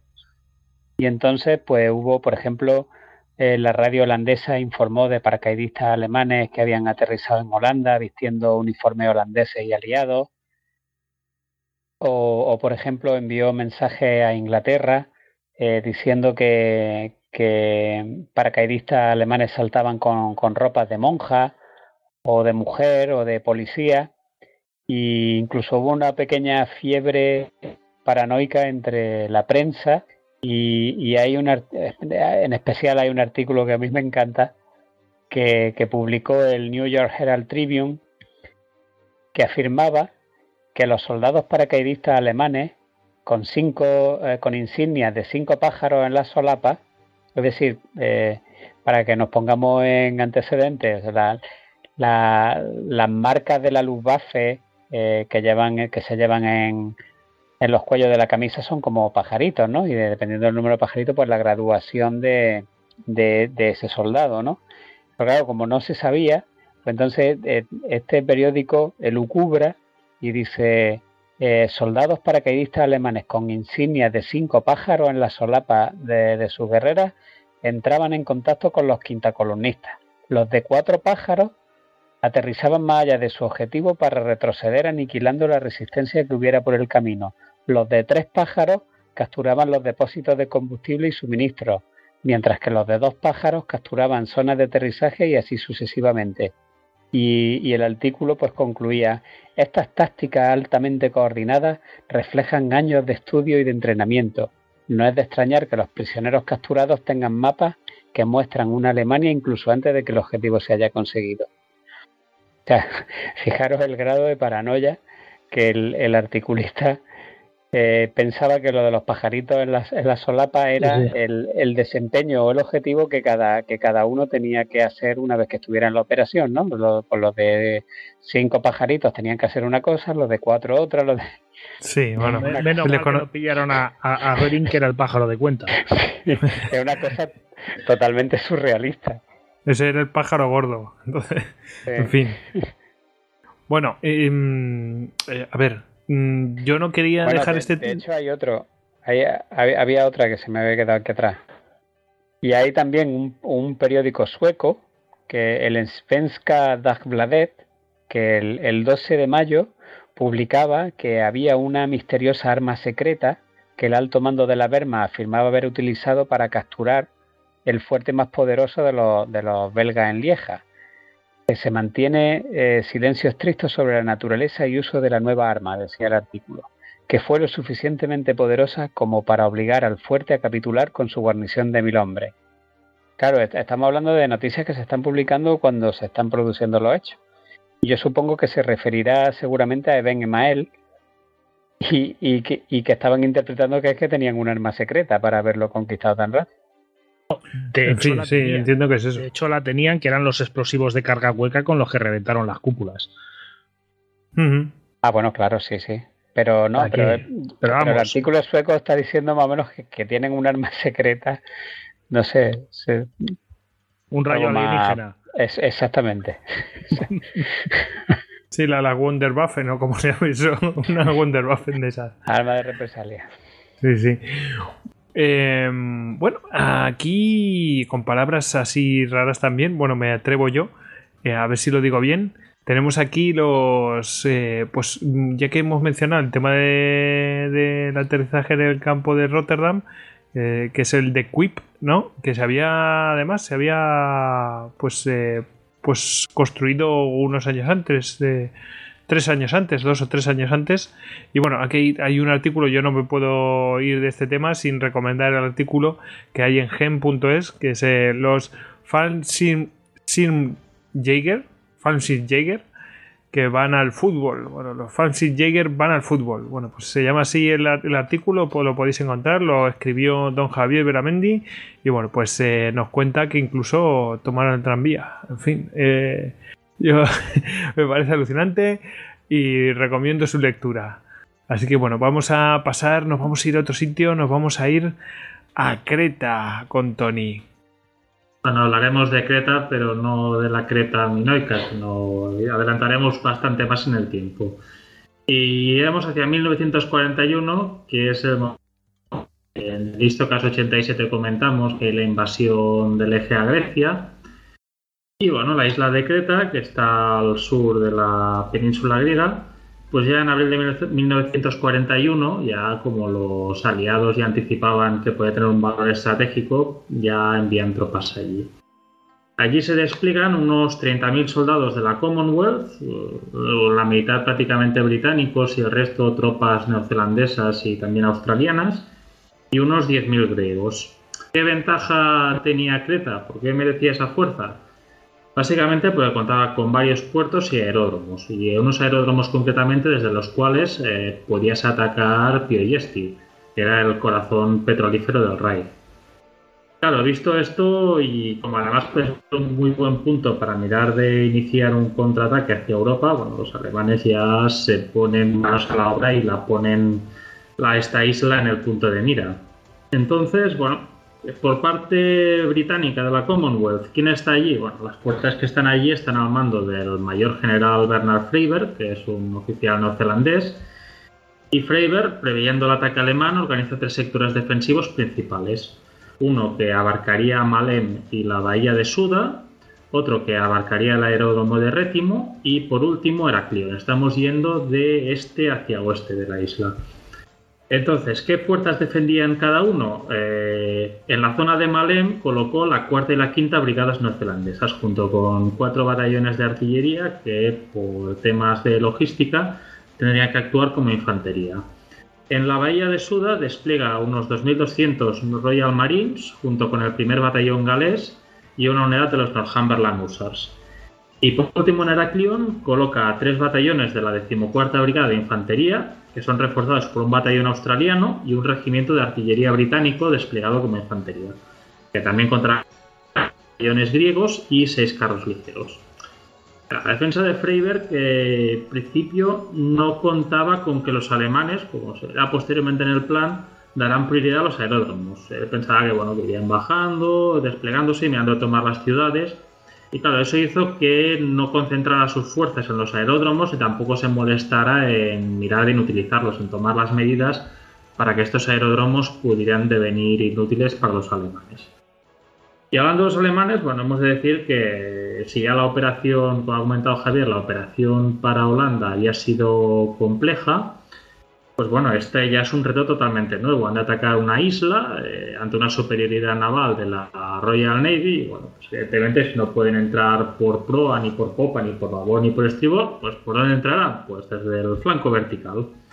Y se empiezan a hacer los preparativos para una operación que tendrá el nombre código de de Mercurio.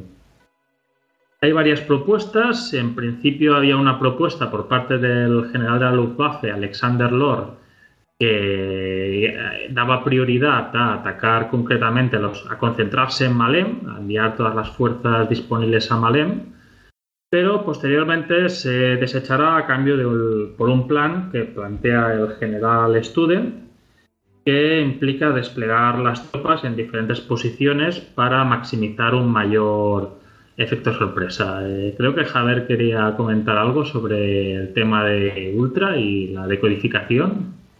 Sí, bueno, no, quería interrumpirte, Tony. Eh, simplemente hay una anécdota muy interesante con respecto a la defensa de, Creta, como estabas comentando, eh, y es que mm, uno de los, eh, digamos, elementos fundamentales de Ultra, que era la descodificación de los mensajes alemanes que se llevaba a Bletchley Park, era precisamente el que los alemanes no se enteraran de que sus mensajes estaban descodificando. para ello, había gran secretismo con respecto al origen de la información y respecto a quienes podían obtener esta información. Y de hecho a Freiberg lo que se le, se le avisa de que va a haber un asalto hacia a Creta, pero no se le avisa de que va a ser un asalto transportado. Y una de las razones de la derrota británica es que él despliega todo su dispositivo para hacer frente a un asalto naval. Y claro, se le caen encima, eh, no se lo quiere creer del todo hasta que pasan varios días. Y bueno, ya te dejo que sigas con la historia, que al final hago un spoiler. bueno, nada que no se pueda leer en los libros. Bueno, como comentamos, al final el plan Merkur sigue la idea que tiene Student, que la presenta Hitler, que la aprobará el día 25 de abril, pero con algunas reservas. Entonces, bueno, es la oportunidad perfecta para Gehrig, para dentro de esta lucha para sacar pecho dentro de la jerarquía nazi, para que sus paracaidistas, para sus chicos bonitos, puedan, puedan lucirse. Entonces, la fuerza eh, Student cogerá el mando de lo que se llamará el decimoprimer cuerpo aéreo, una unidad que ya se había formado en verano de 1940, y tendrá bajo su mando la séptima división aérea, la división paracaidista. En principio tenía que contar también con la 22 Luftlandde división, la división que decíamos antes que pertenecía a la Wehrmacht, pero a última hora se le sustituirá por la quinta división de montaña. Será la que al final proveerá la infantería transportada que tendrá que llegar en aviones una vez más los aeródromos. Entonces el apoyo aéreo vendría del séptimo cuerpo aéreo, mientras que los aviones de transporte eh, venían del décimo primero, con tres Geschwaders de Junkers 52. hay que pensar, bueno, en términos de distancia, la mayoría de puntos de partida eh, de esta operación de los aeródromos salían, estaban a unos 120-130 kilómetros de Creta. Entonces, bueno, entrando propiamente en el plan alemán, eh, divide la fuerza de ataque en tres grupos. El que está más de, bueno, jerárquicamente se le da el mando al general Ringer de la quinta división de montaña, pero que mandará a los paracaidistas allí será el coronel Bruno Gauer de la Luftwaffe. Esta fuerza tomará Heraclión con el primer regimiento paracaidista más un batallón del segundo paracaidista entonces, el sector del centro, que estará al mando del general Sussman, que era el comandante de la séptima división aérea, aseguraría el área de Canea y Suda con el tercer regimiento paracaidista y también el aeródromo de Rétimo con el segundo regimiento paracaidista, menos el batallón que está allí en Heraclión. Y entonces el grupo que está más al oeste, el que atacará Malem, al mando de Meindel, eh, estará basado básicamente por el regimiento de asalto de la división de la séptima división aérea. Claro, eh, ahí hay un primer problema logístico y es que, bueno, el plan está muy bien y tal, pero falta el medio esencial para poder llevar las tropas al frente, que son los aviones de transporte, lo cual hace que se haya atacar en varias oleadas. Eh, la primera desplegaría sus tropas en Malem, Canea y la bahía de Suda, y posteriormente ya se irían llevando unidades a Heraclión y Retin. Y ya en el componente, por decirlo, aeromóvil, eh, las tropas de montaña que decíamos que iban a desembarcar en los aviones de transporte, en los aeródromos, no saltando, se desplegarían dos regimientos de la quinta de montaña en Heraclión y uno en la zona de Canea y la bahía de Suda. Eh, hay que decir que de las tropas que vendían en planeadores del regimiento de asalto, bueno, sí, de la unidad de asalto, vendían desde al sector oeste, eh, por la zona de Malen, mientras que el resto de planeadores vendría ya en una posterior oleada, en la tercera. Bueno, ya llega el momento de la verdad. Eh, la operación se inicia el 20 de mayo y el primer avión sale a las 4 de la madrugada y avistará Creta a las 7. Es un avión hacia Malem y hay que decir que no hay factor sorpresa, los defensores están preparados y la primera oleada es recibida con una lluvia de fuego de ametralladora y de armas de, armas de infantería. Hay que decir, bueno, Weber, eh, Anthony Weber hizo un libro sobre esta batalla y comentaba las quejas que hubo por parte de algunos paracaidistas alemanes de la actitud, eh, consideran ellos poco caballerosa, de que no les, les dispararan mientras estaban cayendo, que no les dejaran eh, el salto de entonces eh, implicaba de que el soldado saltaba con como mucho un arma ligera, muchas veces con una pistola o una ametralladora ligera, y posteriormente pues recogía el armamento, los fusiles y así, de, unos, de una especie de contenedores que eran lanzados también desde los aviones. El primer momento el soldado paracaidista iba pelín desguarnecido. Bueno, de los planeadores que van hacia Malem hay varios que son derribados y bueno, hay que decir que la mayoría de paracaidistas acaban cayendo al este del aeródromo de Malem, aunque el tercer batallón cae al este, en medio del vigésimo tercer batallón holandés que prácticamente aniquila dos tercios de los paracaidistas que bajan. Claro, esta fuerza, que es la que está al este, eh, está anulada, con lo cual Meindel eh, tiene que atacar y tiene un objetivo claro, que es la colina 107, que está al sur del aeródromo de Malén, que era la clave. Si tú aseguras esta colina, aseguras prácticamente el aeródromo. Él irá atacando, atacando, atacando, las tropas eh, neozelandesas allí se defenderán bien. Pasa que, bueno, ahí hay el momento en que ya al final la defensa holandesa se quiebra y es que, bueno, los holandeses no, ay, perdón, los neozelandeses no cuentan con, refuerzos que puedan ayudarles. Y al final, bueno, como no se dan cuenta que prácticamente han dejado a los alemanes eh, muy debilitados, prácticamente a Meindel solo le queda un tercio de la fuerza y está planteándose qué explicaciones va a dar a Berlín por el fracaso de este ataque, los neozelandeses no saben esto, ellos ven que los alemanes atacan, atacan, atacan, no cuentan con refuerzos y al final se ven obligados a retirarse y Freiber autoriza la retirada y bueno, cuando, ya he dicho, cuando Mendel está preparando explicaciones, pues se le abren las puertas del cielo y logra tomar la colina 107. Esto en el sector de Malén. Ahora pasaremos a la zona de Canea y la bahía de Suda. En esta parte los paracaidistas caen al oeste de Canea, de la ciudad y los planeadores, por su parte, caerán al este. Hay que decir que bueno, el ataque ya empieza mal porque el jefe, el general Sussman, eh, muere en un accidente que tiene su planeador al despegar de Grecia. Eh, como en el caso anterior en Malem, la mayoría de las tropas bueno, logran aterrizar bien, menos un batallón que cae en medio de una unidad australiana y es aniquilado. El resto de fuerzas, bajo el mando del coronel Heydrich, que queda allí como jefe accidentado de la unidad, eh, y viendo que no pueden hacer mucha cosa, bueno, se colocan en una posición defensiva a la espera pues, del contraataque inminente que les ha de llegar. Pasa que estamos hablando de un contraataque que nunca llegará. Y estarán esperando así en esta posición defensiva hasta que llegue la segunda oleada, que llegará a las 4 y cuarto, y son las fuerzas del coronel Stone, que saltarán sobre Retinue. Hay que decir que algunos aviones son abatidos mientras los paracaidistas saltan. Hay un caso en el cual dos Junkers 52 eh, se chocan entre ellos mientras estaban dejando caer a los paracaidistas. Y este salto en rétimo es muy disperso. Aunque tenían el objetivo de tomar el aeródromo inmediatamente, mm, la dispersión es tal que solo una compañía aterriza lo suficientemente cerca para poder atacar, pero sin demasiado éxito. Hay que decir que por la noche, eh, de unos 1.500 paracaidistas que han saltado, hay más de 400 que ya están muertos y este aeródromo seguirá en manos aliadas al final del día. El otro, hablábamos de este salto de la segunda oleada. Hay otro salto que tiene lugar en Heraclión. Pasa que como este, como ya en la primera oleada las fuerzas, bueno, los aviones de transporte habían sufrido bastantes pérdidas, este salto es debilitado por la carencia de aviones. Claro, hacen el método lanzadero, o sea, dejan caer los paracaidistas, vuelven a Grecia, cogen más paracaidistas y vuelta para, para Creta.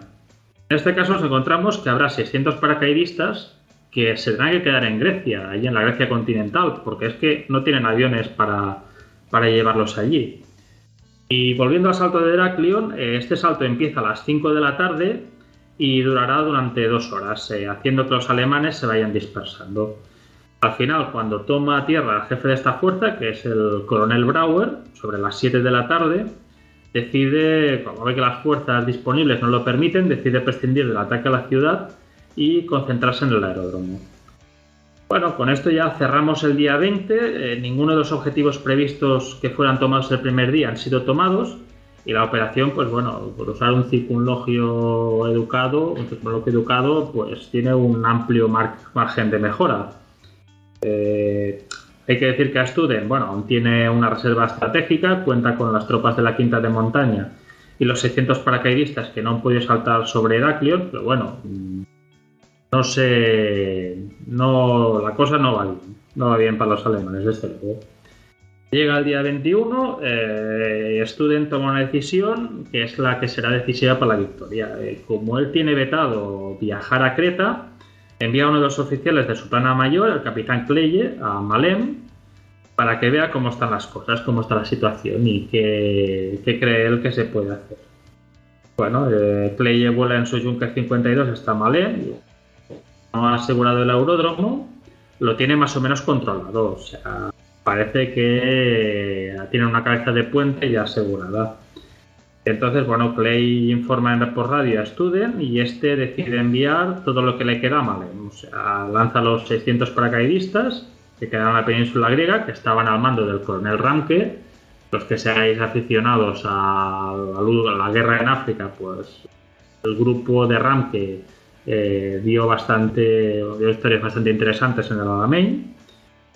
Y bueno, eh, mientras tanto, por el otro lado, por el lado neozelandés, eh, resulta que, vale, sí, muy bien, eh, Alem está en manos alemanas, pero bueno, hay la idea de contraatacar. Lo que pasa es que el contraataque se va posponiendo, se va posponiendo por una cosa o por otra, y no se iniciará, no se plantea su inicio hasta las 4 de la tarde. Entonces, previamente, a las 3 ya empiezan a saltar los paracaidistas alemanes sobre Malm, en un salto ya una vez más bastante disperso. Y una hora más tarde, ya en el momento pues, que está planeado el, contraataque neozelandés, es cuando ya las primeras unidades de la quinta división de montaña empiezan a aterrizar en Malm.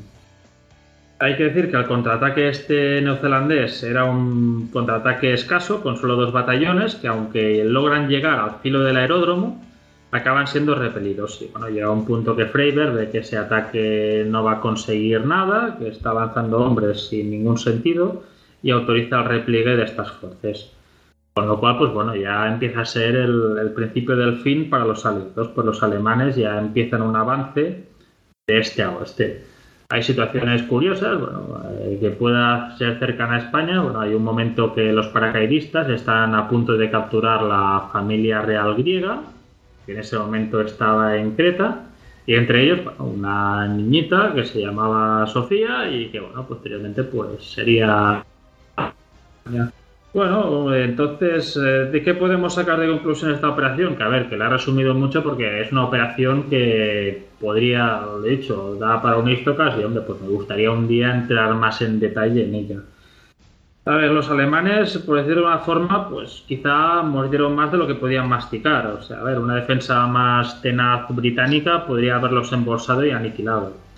Y aunque la Royal Navy pierde bastantes buques por parte de la aviación alemana, pues bueno, la Royal Navy también se marca un pequeño punto porque hay varias unidades que se había planeado que desembarcaran desde pesqueros y mercantes griegos capturados y bueno, la Royal Navy los engancha y los masacra. Es, en el este asalto aéreo, Creta hubiera seguido en manos aliadas. Eh, la verdad es que bueno, el plan de Student pretende cubrir demasiado terreno y les deja con pocas reservas. Eh, tampoco, también hay el hándicap de que quizá carecía de suficientes aviones de transporte para que la operación fuera más exitosa y el aplicar este método de lanzadera, de ir lanzando los paracaidistas en diferentes oleadas con los mismos aviones, claro, hay los imponderables de las averías y los derribos de aviones. Al final, el resultado de la operación es que mueren 4.000 alemanes y la séptima división, aérea queda diezmada. Y por parte, comentábamos del tema de los aviones de transporte, prácticamente un tercio de, los aviones, de estos aviones son destruidos o quedan inutilizados. Y dentro de esta operación hay una gran ironía porque sacan, cada bando saca unas conclusiones diferentes. O sea, mientras los alemanes creen que ya, pues, como ya el factor sorpresa de las tropas transportadas ya se ha perdido, estas operaciones han quedado en cierta manera obsoletas, deciden emplear a los paracaidistas, pues bueno, como unas unidades eh, puramente de, de, infantería de línea, quizá un poco más de élite, pero línea de infantería a pie pura y dura. Mientras que, bueno, los aliados, los derrotados, por otra parte, ven que pese a todos los problemas que hemos comentado, al los alemanes logran echar de la isla a una fuerza superiormente numérica, tanto por el factor sorpresa como por entrenamiento superior y así. Lo cual hace pues que bueno, posteriormente todo el informe, el informe que haga Freiberg, el AR, el After Action Report, que hará Freiberg sea ampliamente leído en círculos americanos y británicos y se emplee para formular la doctrina transportada aliada que veremos en futuras operaciones durante la guerra. Y, eh, ya digo, es una operación que si entras en detalle en las circunstancias, hay el libro de Creta, de Ivor, que me gustó bastante, me introdujo la operación y es muy interesante. Y hombre, me gustaría pues algún día dedicarle un poco más de tiempo. Por supuesto, Tony, eh, todo el tiempo que quieras. Ya sabéis, eh, como hemos dicho al principio del programa, que eso no, no va a ser ningún impedimento y que, bueno, los oyentes lo van a disfrutar. Ya sabéis, muchos temas, muchos temas. Bueno, pues ahora vamos a pasar a la operación aerotransportada soviética que habíamos prometido en el Dnieper, ¿no? Entiendo que el río, ¿no? No, hay otra cosa que lleve ese nombre. Eh, en 1943. A ver, ¿quién nos iba a hablar de esto? ¿Nos ibas a hablar tú, Hugo? Sí, pues sí, vamos a hablar de, una operación aerotransportada soviética que tuvo lugar a mediados de 1943. Como ya, como hemos dicho antes, los, soviéticos lideraron durante los años Tita toda la evolución del arma paracaidista, pero sin embargo en la Segunda Guerra Mundial pues son contadas las acciones que tiene esta fuerza eh, básicamente son utilizadas como infantería ligera a partir de la batalla de Moscú. Ahí en 1942 hay una pequeña operación aerotransportada, pero de muy poca importancia. Pero sin embargo, en el verano de 1943 sí que tenemos una operación de cierto tamaño, de, envergadura, que es la que vamos a hablar eh, ahora, que es una operación que tiene lugar en, una cabeza de puente que se llamó de Bukrim, en el río Dnieper. Los orígenes de, esta operación pues son la, retirada de la línea alemana al, Dnieper. Eh, después de la batalla de Kursk, eh, las líneas se asientan alrededor del río Donetsk y eh, apenas 10 días después, a primeros de agosto, se lanza la, ofensiva soviética que, se llamó Rumiantsev. Los, los cuerpos blindados y los ejércitos de tanques soviéticos habían sido reequipados en apenas 10 días, cosa que a los alemanes los dejó prácticamente estupefactos. Y eh, a consecuencia de, de estas penetraciones que, sufre la línea alemana en torno a Belgorod y que produce la cuarta batalla de Kharkov, pues la, eh, consiguen que por fin Hitler eh, renuncie a la, a la cuenca del Donetsk y ordene una retirada general a la línea del Dnieper. Pero claro, esto es tan improvisado y la cantidad de tropas a retirar es de tal tamaño porque ha involucrado pues, prácticamente el, grupo de ejércitos sur entero y, una parte del grupo de ejércitos centro, eh, pues que es muy difícil de llevar a cabo. se forman grandes atascos de tráfico en los pocos puentes disponibles que hay para el cruce del Dnieper y eh, añadiendo a esto pues que los, soviéticos están persiguiendo a los alemanes, eh, pues prácticamente les están pisando los talones, de ahí que se llame la, carrera al Dnieper. Entonces en, muchos, en muchos lugares las tropas soviéticas pues llegan a las orillas del Dnieper pues incluso antes de que los alemanes hayan terminado de, cruzar y empiezan a establecer pues micro cabezas de puente eh, al otro lado pues van cruzando con, con barquitas de goma o, incluso a nado, pasan carros de combate en balsa, etcétera. entonces, lo, en, uno de los principales em, objetivos que, llevan en mente los soviéticos es intentar la captura de Kiev y eh, ven que en, en, la curva del Dnieper, en un lugar que se llama Kanev, en la península de Bukrin, pues el tercer ejército de tanques ha logrado establecer una cabeza de puente que tiene un tamaño medianamente aceptable. Y entonces eh, idean una operación aerotransportada, pero de la noche a la mañana, para soltar a los paracaidistas en esa península para dar tiempo a, que esa playa de, a que esa cabeza de puente se consolide y, cruzar por ahí una columna blindada que, que, ya operara en la retaguardia alemana y que fuera la que el, origen de, ese ataque contra Kiev. Entonces, ya, ya que tenemos eh, establecido un poco dónde está la zona y, cuál, cuáles eran los objetivos de la, de la Stavka soviética, tenemos que decir que prácticamente al principio esa, esa península, península no, ese saliente, esa curva que hace el río ahí, donde está la cabeza de puente, está prácticamente eh, eh, desguarnecida, o sea, todavía no ha habido tropas eh, alemanas que hayan llegado ahí, no creo que había unos ciento y pico cadetes de la Escuela de Artillería Antiaérea de Cherky y estaba empezando a llegar el batallón de reconocimiento blindado de la 19 División Panzer, que por cierto estaba liderado, liderado por un joven mayor que se apellidaba Guderian, porque era el, hijo menor de, de Heinz el Rápido. Y entonces los rusos deciden que no hay ni un momento que perder, porque mm, al no estar la, eh, al no estar esa zona guarnecida por los alemanes, pues va a ser mucho más fácil iniciar una operación aerotransportada. Rápidamente se ponen a preparar el lanzamiento de, esta fuerza. el ejército del aire la Fuerza Aérea Rusa de largo alcance pone a disposición 180 aviones de Li-2, que son una copia de, los Dakota DS-3 y 35 planeadores. Y luego el apoyo aéreo, tanto de, bombar de bombardeo básicamente, vendría a cargo de, 150 aviones IL-4 y de 25 de, de fabricación norteamericana. El área de, el área de concentración pues, se dispone en, aeródromos que hay en los alrededores de Bogodukov y Lepedín, que son sitios que están recién conquistados en la, en la operación rumianse 5 en total y eh, la reunión de fuerzas y recursos para, para, el salto pues va a tener lugar eh, dos días antes del lanzamiento, que se preveía para la noche del 24 de septiembre de 1943. Las brigadas que se seleccionan son la primera, la tercera y la quinta brigada aerotransportada. Estas tropas son eh, trasladadas por ferrocarril al área de concentración, pero eh, pues con el caos habitual y estar todavía en un terreno recién conquistado y con una, una, una macro operación en marcha, pues al final ah, se sufren retrasos, el tráfico militar ferroviario es extremadamente intenso y y entonces las brigadas van a llegar a, los aeródromos tres días después de la fecha planeada, con lo cual pues tienen menos de un día para preparar el, lanzamiento. Pero eso no es todo. Eh, para cuando Europa solo habían llegado ocho aviones de transporte de los 180, eh, también por problemas de logística, por escasez de combustible, etcétera. Así que al final eh, no hay más remedio que posponer el lanzamiento, pero solamente un día, vayáis a creeros que una semana.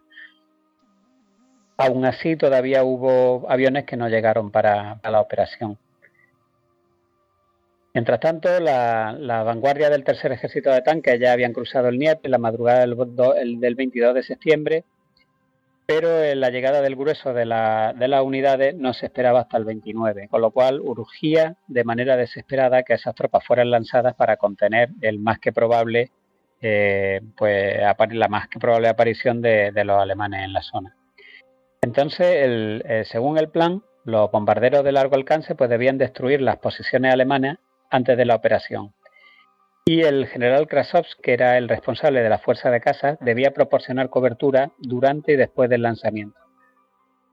Sin embargo, ya se producen varias incidencias por la precipitación de, la operación. Por ejemplo, la, la, aviación del frente es incapaz de llevar a cabo plenamente estas misiones que se le requerían pues porque no tienen sitio físico para desplegarse, no hay los nuevos aeródromos todavía están siendo despejados, carecen de combustible, de munición y luego mm, por otra parte, pues el plan no indica ciertos procedimientos para la cooperación entre las fuerzas aerotransportadas y las fuerzas terrestres, es decir, iba todo un poco de ale, ale, ale.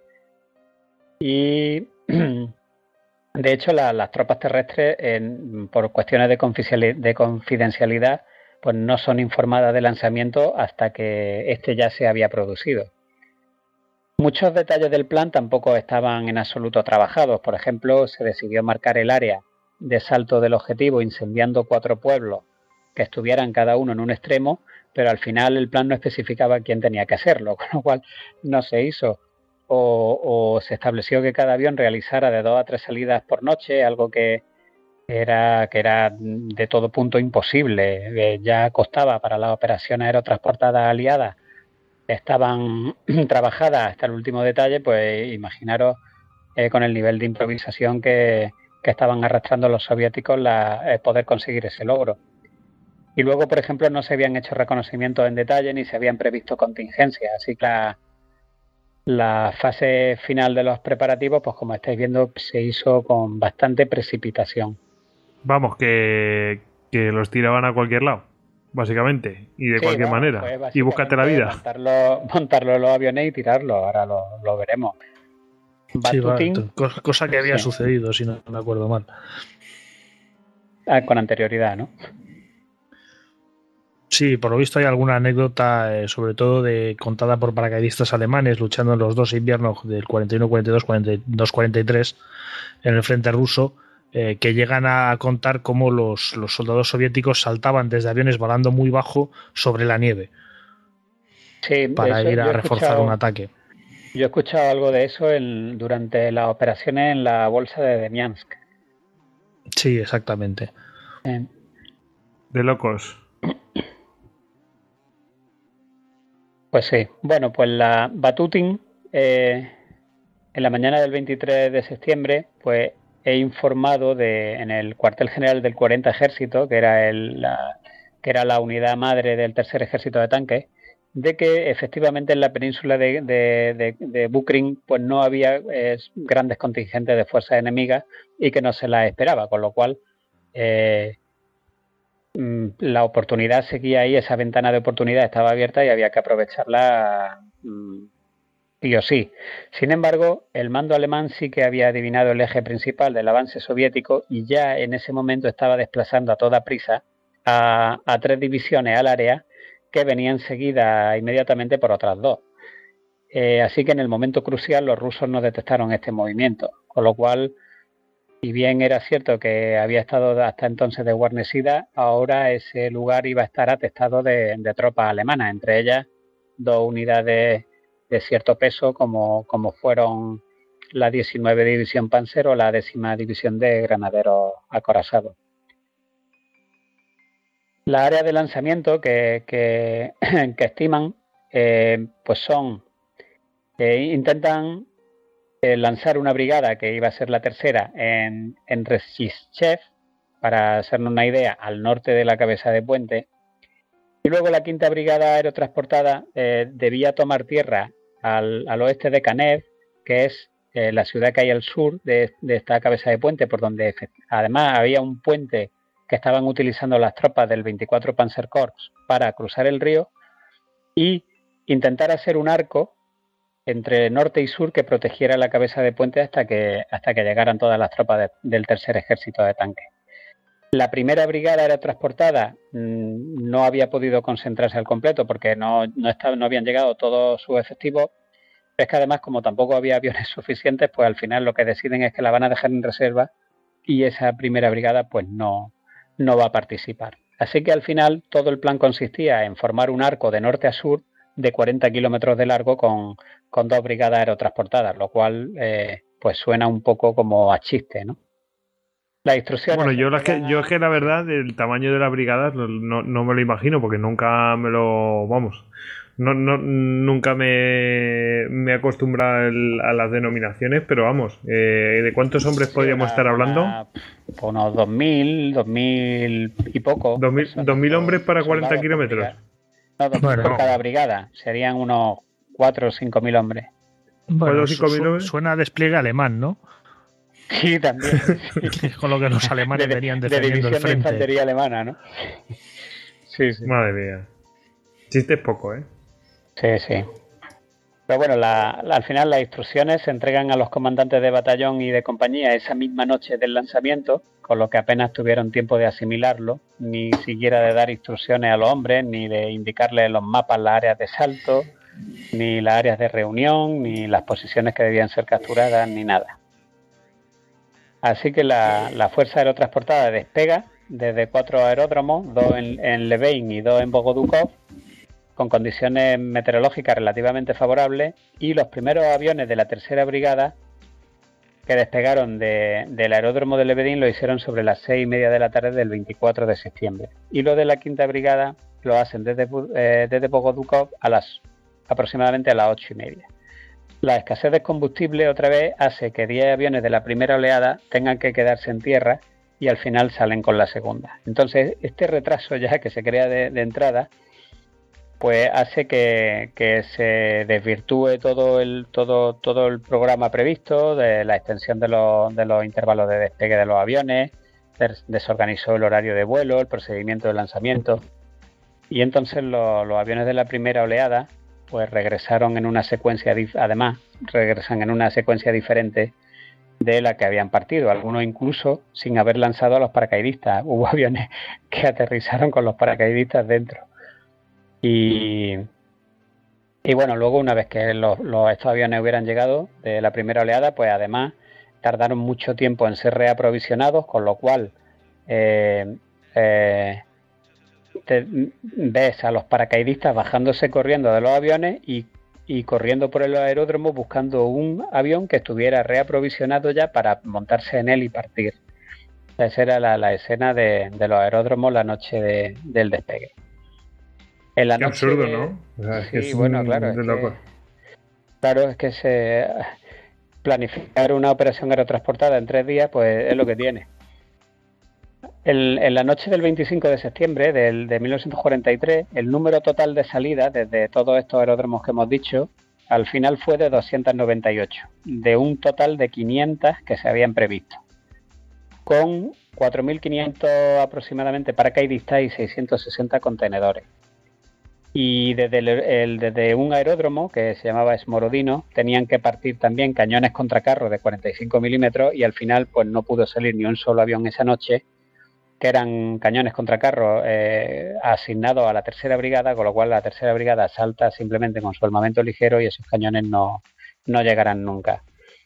Eh, la quinta brigada, la, tercera brigada eh, sale entera, pero la quinta brigada tiene que suspender los vuelos por, por todo el trasiego este de aviones que había habido y al final, pues solamente un 30% de los paracaidistas de la quinta brigada logró, logró saltar.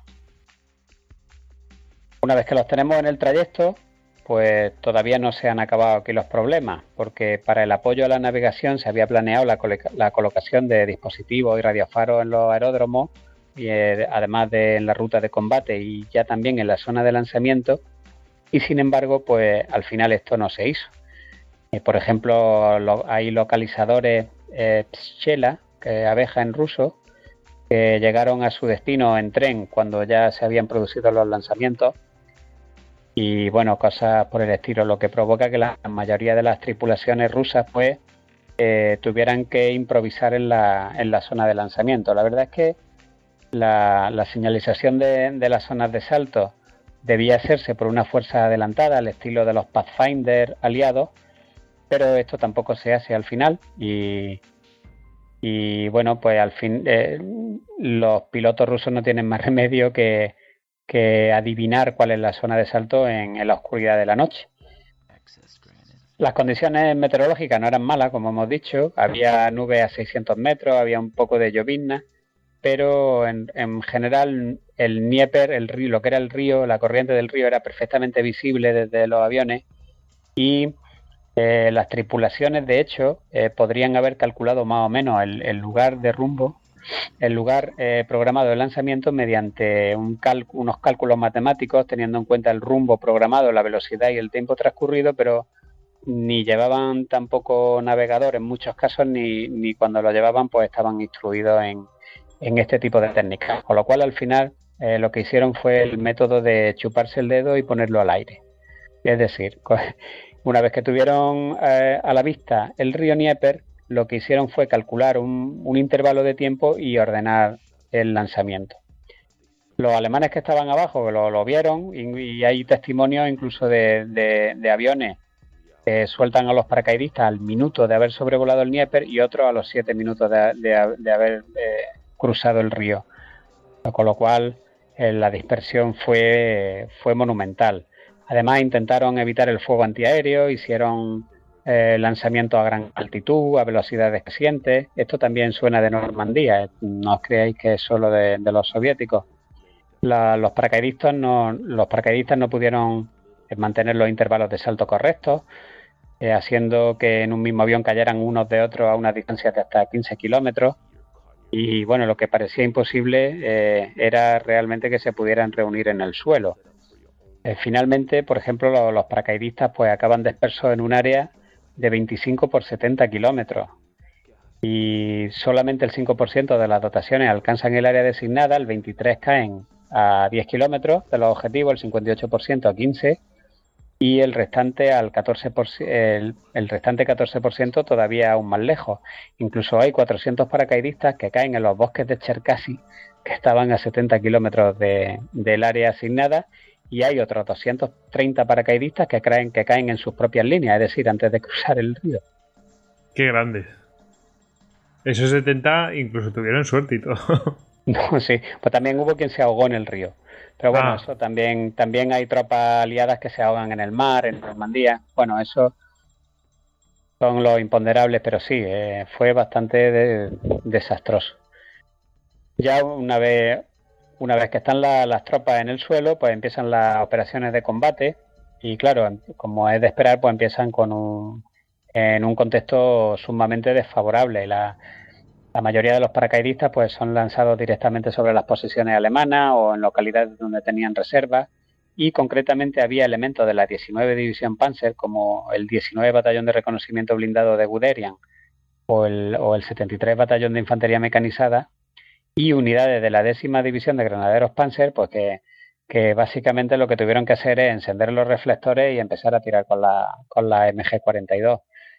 En algunos sectores el, lanzamiento adquirió tintes realmente catastróficos. Por ejemplo, hay un testimonio de, del teniente coronel Blinder, que era el jefe de operaciones de la 19 División Panzer, que dice, el primer salto tuvo lugar a las cinco y media. Mientras estaban todavía en el aire, los rusos fueron sometidos al fuego de la ametralladora y los cañones múltiples flak de 20 milímetros. La formación soviética se había deshecho. Los grandes aparatos llegaban en solitario o de dos en dos, en intervalos de medio minuto, lanzando a sus paracaidistas. Esto hizo que nuestra posición fuera mucho más efectiva. Algunos aparatos se apercibieron de lo que sucedía y se desviaron hacia el norte. Nuestro fuego devastador y las brillantes bengalas blancas que había por todas partes sacaron de quicio a los pilotos rusos, que comenzaron a lanzar a los paracaidistas al azar por todas partes. Divididos en pequeños grupos, estaban condenados. Trataron de refugiarse en los barrancos, pero fueron rápidamente descubiertos y, neutralizados o hechos prisioneros. así que bueno, así espantoso, la verdad. Sí. Eso te lo cuentan los propios alemanes, o que... Los propios alemanes, sí. De, bueno, debido al desorden durante el lanzamiento, hay paracaidistas de diferentes unidades y subunidades que quedan mezclados sobre el terreno, se van encontrando poco a poco, se enfrentan al enemigo formando equipos mixtos con oficiales a los que no conocen. Bueno, esto también nos suena de Normandía, esto tampoco es exclusivamente sí, ¿verdad? Eh, soviético, ¿no? Eh, pero bueno, era realmente era el, peor escenario posible. Gran número de bengalas, de multitud de colores, amigas, enemigas, lanzadas de tierra, lanzadas del aire. Bueno, la verdad es que fue una confusión brutal. Así que em, por ejemplo, bueno, ya cuando se empiezan a, tomar prisioneros, hay una anécdota bastante curiosa. Por ejemplo, el, jefe de la quinta brigada, el teniente coronel Sidor, eh, Sidorchuk, pues cae en un área boscosa de Canet. Eh, dos horas después se tropieza con un soldado de la tercera brigada. Por la mañana había encontrado a cinco hombres y durante los ocho días siguientes buscó y unió pequeños grupos de paracaidistas. Y solo a los nueve días de haber saltado, encontró a, soldados que, lo habían acompañado en su mismo avión, de, la dispersión tan grande que, había.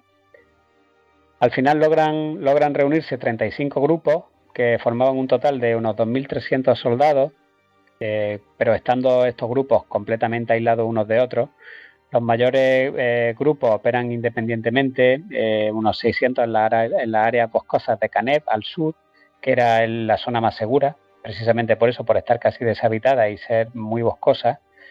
Y claro, los, que hay al norte, pues lo que intentan, en, una, en un área mucho más despejada, lo que intentan, una vez que se ven perdidos, es eh, o recruzar el río y volver a sus propias líneas, o bajar también a ese área boscosa de Caner.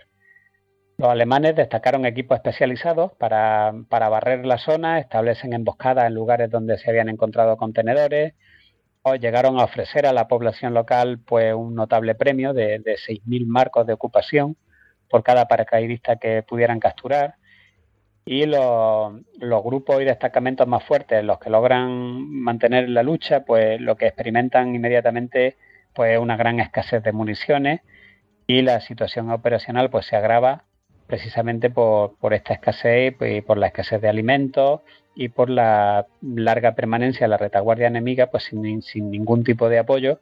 Además los contenedores que habían tirado desde los aviones apenas los logran encontrar, con lo cual tras las primeras 24 horas los alemanes pues habían contabilizado ya 692 muertos y habían hecho 209 prisioneros. Entre ellos descubrieron en los interrogatorios a, uno que era el, director de la banda de música de la brigada y a otro que era el bibliotecario de, precisamente de la quinta brigada.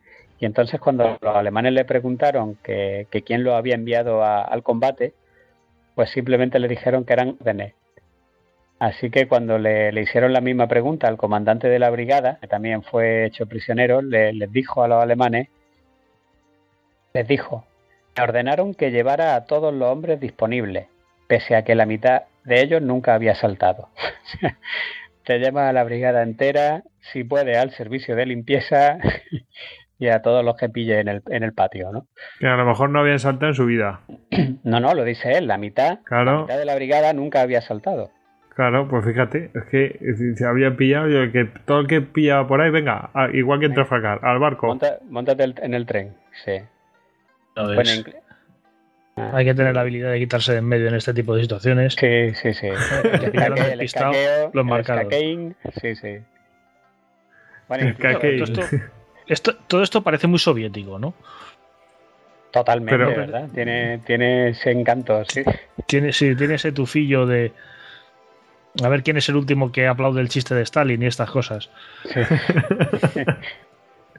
bueno, incluso, incluso en el equipamiento los alemanes pues ven que hay, unos vienen con monos de paracaidistas, otros otros han saltado con chaquetas de cuero, incluso otros simplemente con guerreras de infantería. Uno salió del aseo en un mal momento y... y tú, tú para el avión. bueno, pues no obstante con, con su, a pesar de todo esto que hemos estado contando, pues con la aparición en la retaguardia enemiga, la verdad es que acabaron infligiendo eh, pues pérdidas considerables al, enemigo en efectivo y en equipamiento. los mayores éxitos pues se consiguen en el área sur de Canet por estar, eh, por ser densamente boscosa y eh, hay, hay, un, hay un documento muy interesante desde el punto de vista alemán que nos permite ver un poco cuál fue el resultado de la actuación de esta brigada aerotransportada, que se, se trata de la orden número 4969-43 de 7 de octubre de 1943 del octavo ejército alemán, que era el, que estaba cubriendo esa zona de, del Dnieper. Y eh, en este documento se dice textualmente, los medios y métodos de combate de los destacamentos paracaidistas, incluso tras varios días de privaciones, muestran que poseen un buen entrenamiento. Un rasgo inseparable de los paracaidistas es la destreza cazadora de cada combatiente individual. Su comportamiento en circunstancias muy excepcionales es magnífico. Los hombres heridos se muestran particularmente resistentes y entregados en combate, luchando a pesar de su herida. Los que son heridos varias veces se suicidan con granadas para evitar el cautiverio.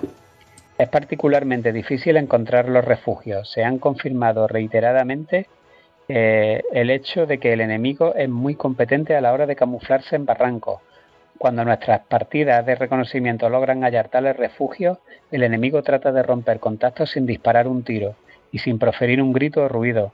Tan pronto como son alertados, se organizan para oponer una tenaz y desesperada resistencia, haciendo uso de la menor cantidad posible de munición, pero aun quedándose sin munición, el enemigo se defiende con un fanatismo salvaje.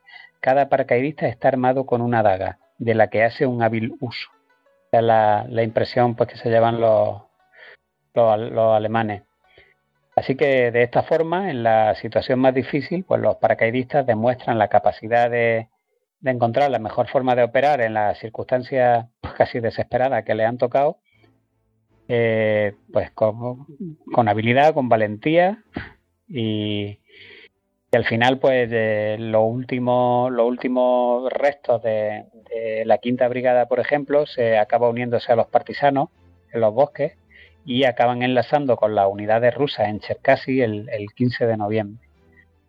Es con esto, eh, pues ¿qué podemos, qué conclusiones mm, se me ocurren a mí? Pues a pesar de, de, toda la improvisación soviética que hemos visto y de todo el desastre organizativo, eh, pues la verdad es que los resultados no difieren mucho en el fondo de los que consiguieron las grandes operaciones aerotransportadas aliadas, que sí que habían estado absolutamente colmadas de material, de entrenamiento, de hombres, de horas de planificación, de estados mayores, de recursos inagotables. Y sin embargo, eh, además esto es una esto es una cosa en la que insiste mucho Robert Kershaw en el, en el libro de Skymen, eh, sobre lo que ha contado anteriormente Javier Ribelles, de que se dieron cuenta de que las operaciones aerotransportadas obtenían muy poquitos resultados para los grandes costes que, entrañaban, pues realmente, aunque hay una disparidad brutal en el esfuerzo que, que, hacen los aliados con el que hacen los rusos, que es prácticamente ninguno, los resultados son muy parecidos. Es decir, no vamos a hablar de, los saltos eh, paracaidistas y de, y de las operaciones de planeadores que tienen lugar en Sicilia por esta misma época, en 1943, que, la propia flota aliada dispara contra ellos, creyendo que, es una, que, son formaciones de aviones alemanas. O, el desastre que supone en Normandía la dispersión de, de las divisiones aerotransportadas, pero es que luego hablamos de Market Garden o hablamos de Varsity en el Ring en el que los costes fueron brutales y para cruzar el ring pues ya se bastaban las tropas de tierra ellas solas, de hecho ya lo habían cruzado.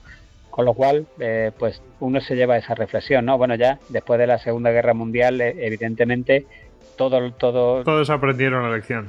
Claro, las grandes operaciones aerotransportadas, el envolvimiento vertical es una idea que se va abandonando paulatinamente el paracaidismo se va olvidando también, em, empieza a tener menos importancia de la que le daban antes de la guerra y no es hasta la invención del helicóptero cuando vuelve a surgir ese soldado aerotransportado o ese concepto de envolvimiento vertical, pero ya a un nivel más pequeño, no, no es eh, ese gran, eh, esa gran concesión estratégica. Y al final es por eso. de hecho, el, eh, Robert Kershaw le llama el, el instrumento Romo de blunt instrument, porque efectivamente es algo como, es como un bate de béisbol, es algo que puede pegar un golpe muy grande pero con, muy poca precisión. Y entonces, pues bueno, yo creo que aquí se nota perfectamente con la disparidad que hay entre uno y otro, que al final los resultados pues vienen a ser muy parecidos. Bueno, pues hay que esa reflexión y otra operación más que, bueno, pon mucho ruido y pocas nueces, ¿no? Bueno, vamos a ver, aquí tenemos otra operación pero bueno, esto ya otro tipo, no es soviética. Tenemos aquí una operación que se llama, bueno, participación en la batalla de Leros. La verdad es que a mí me pilla un poco, no sé, la verdad es que no sé dónde está esta batalla. Pero bueno, es la última participación de los paracaidistas alemanes. ¿No, Javi? Bueno, vamos a ver, esto yo sé que va a ser polémico, porque efectivamente los paracaidistas alemanes no es su último salto, eh, si no recuerdo mal, el último es el que protagonizan los paracaidistas de Bonderheide en las Ardenas. Pero a mí me gusta considerarlo eh, el último asalto de los paracaidistas alemanes, primero porque fue una operación integrada dentro de otra más amplia y que además tuvo éxito. Y segundo, porque bueno, no estamos en una operación de comando, sino que estamos en una operación eh, de paracaidismo puramente táctico. Nos vamos a, nos vamos a ir a fechas eh, muy parecidas a las que estaba comentando Hugo. Nos vamos al 8 de septiembre de 1943. Ese día se producen los desembarcos aliados en la bahía de Salerno y el gobierno italiano del mariscal Badoglio se rinde a los, a los aliados. Entonces, eh, bueno, pues como, como, sabrán parte de los oyentes, eh, Italia, dentro del contexto de, de, antes de la Segunda Guerra Mundial y de la Segunda Guerra Mundial, pues había ocupado toda una serie de pequeñas islas en el Egeo entre ellas el conjunto conocido como el Dodecaneso. Estas islas, eh, que están entre Creta y Turquía, por hacernos una idea, eh, islas como Kos y sobre todo como Leros, eh, pues bueno, están guarnecidas por soldados italianos y cuando Italia se rinde, pues estos soldados se quedan ahí en una especie de limbo. A partir de aquí, un segundo elemento que interviene en esta historia es Sir Winston Churchill.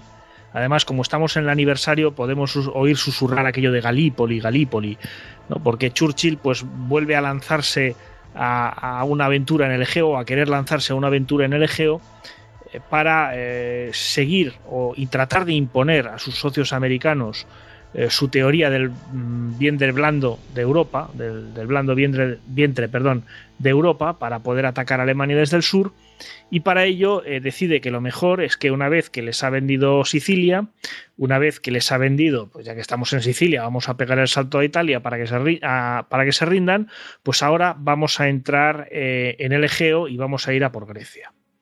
¿no? Para poder, digamos, ir atrayendo poco a poco recursos y fuerzas americanas en este sector.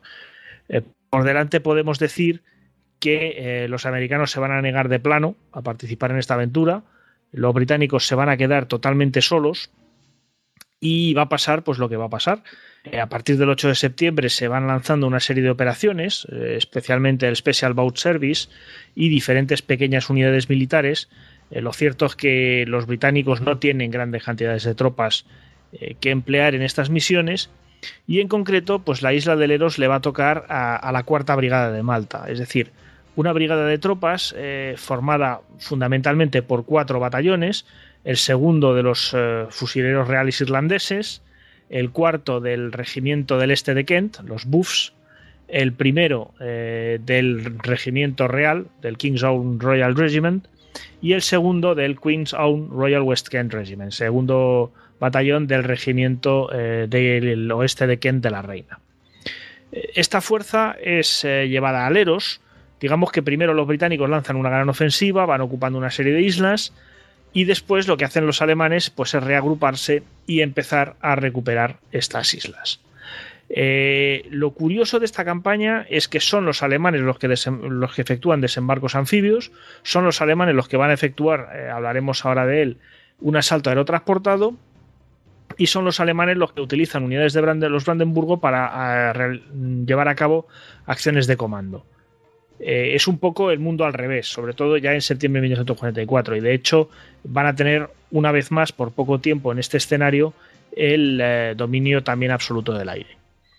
Bueno, ¿qué es lo que sucede más concretamente en Leros? Pues todo empieza el 12 de noviembre. Ya hemos visto que eh, los británicos se habían hecho con la isla, la guarnición italiana que se había rendido, digamos, pasa a estar con ellos, pero los alemanes deciden recuperar, eh, han recuperado ya otras islas del Dodecaneso, eh, como por ejemplo Kos, y deciden eh, ir expulsando a los británicos y para ello hay que ocupar Leros. El 12 de noviembre la operación empieza con un desembarco anfibio, desembarco anfibio curiosamente protagonizado por viejos conocidos, el segundo batallón del 16 Regimiento de Infantería, y el segundo batallón del 65 Regimiento de Infantería, que pertenece a esta 22 División de Infantería Aerotransportada Alemana que habíamos visto en Holanda. Y eh, ese mismo día, en torno a las a media tarde, salta el primer batallón del segundo Regimiento de Paracaidistas. Para hacernos un poquito una idea de, la importancia de este asalto, eh, el Eros podría ser pues como unas pesas de mano, unas mancuernas, me parece que se llaman. Yo no las utilizo mucho, pero creo que se llaman mancuernas. ¿no? Son como dos, bolas unidos por un cuello estrecho. Eh, los alemanes realizan sus desembarcos, digamos que según las vemos, en el lado derecho de la bola superior y en el lado eh, derecho otro pequeño desembarco en el lado derecho de la bola inferior. Eh, pillan a los, a los británicos bastante desorganizados. Esta brigada no era una brigada de tropas fogueadas. Las tropas más fogueadas que tenían en Leros los británicos eran tropas del Special Boat Service, que es un, grupo de comandos, y curiosamente tropas del, Long Range Desert Group, de este grupo de reconocimiento del desierto, que habían sido reconvertidos para utilizar canoas y llevar a cabo operaciones anfibias en el, en el Dodecaneso.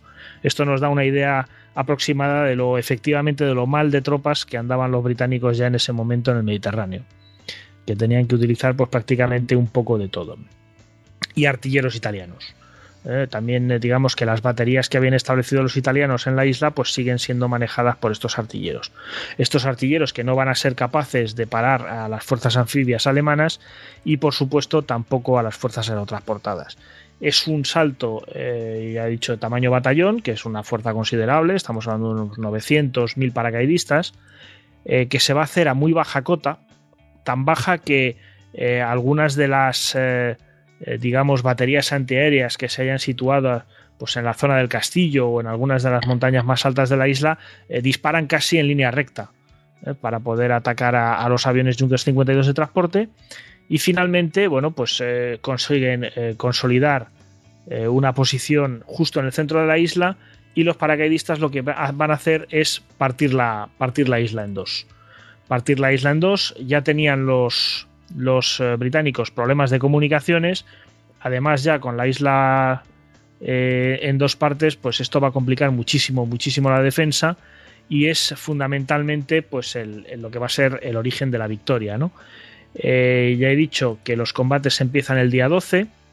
El día 13 los alemanes ya consiguen ser los primeros en traer refuerzos y hacerse con una, el monte Clidi, que ocupa más o menos, eh, digamos, toda la mitad derecha de la bola superior, podríamos decir, y eh, hacerse con el Monterrachi, que es la posición clave en el nexo de unión entre las dos partes de la isla.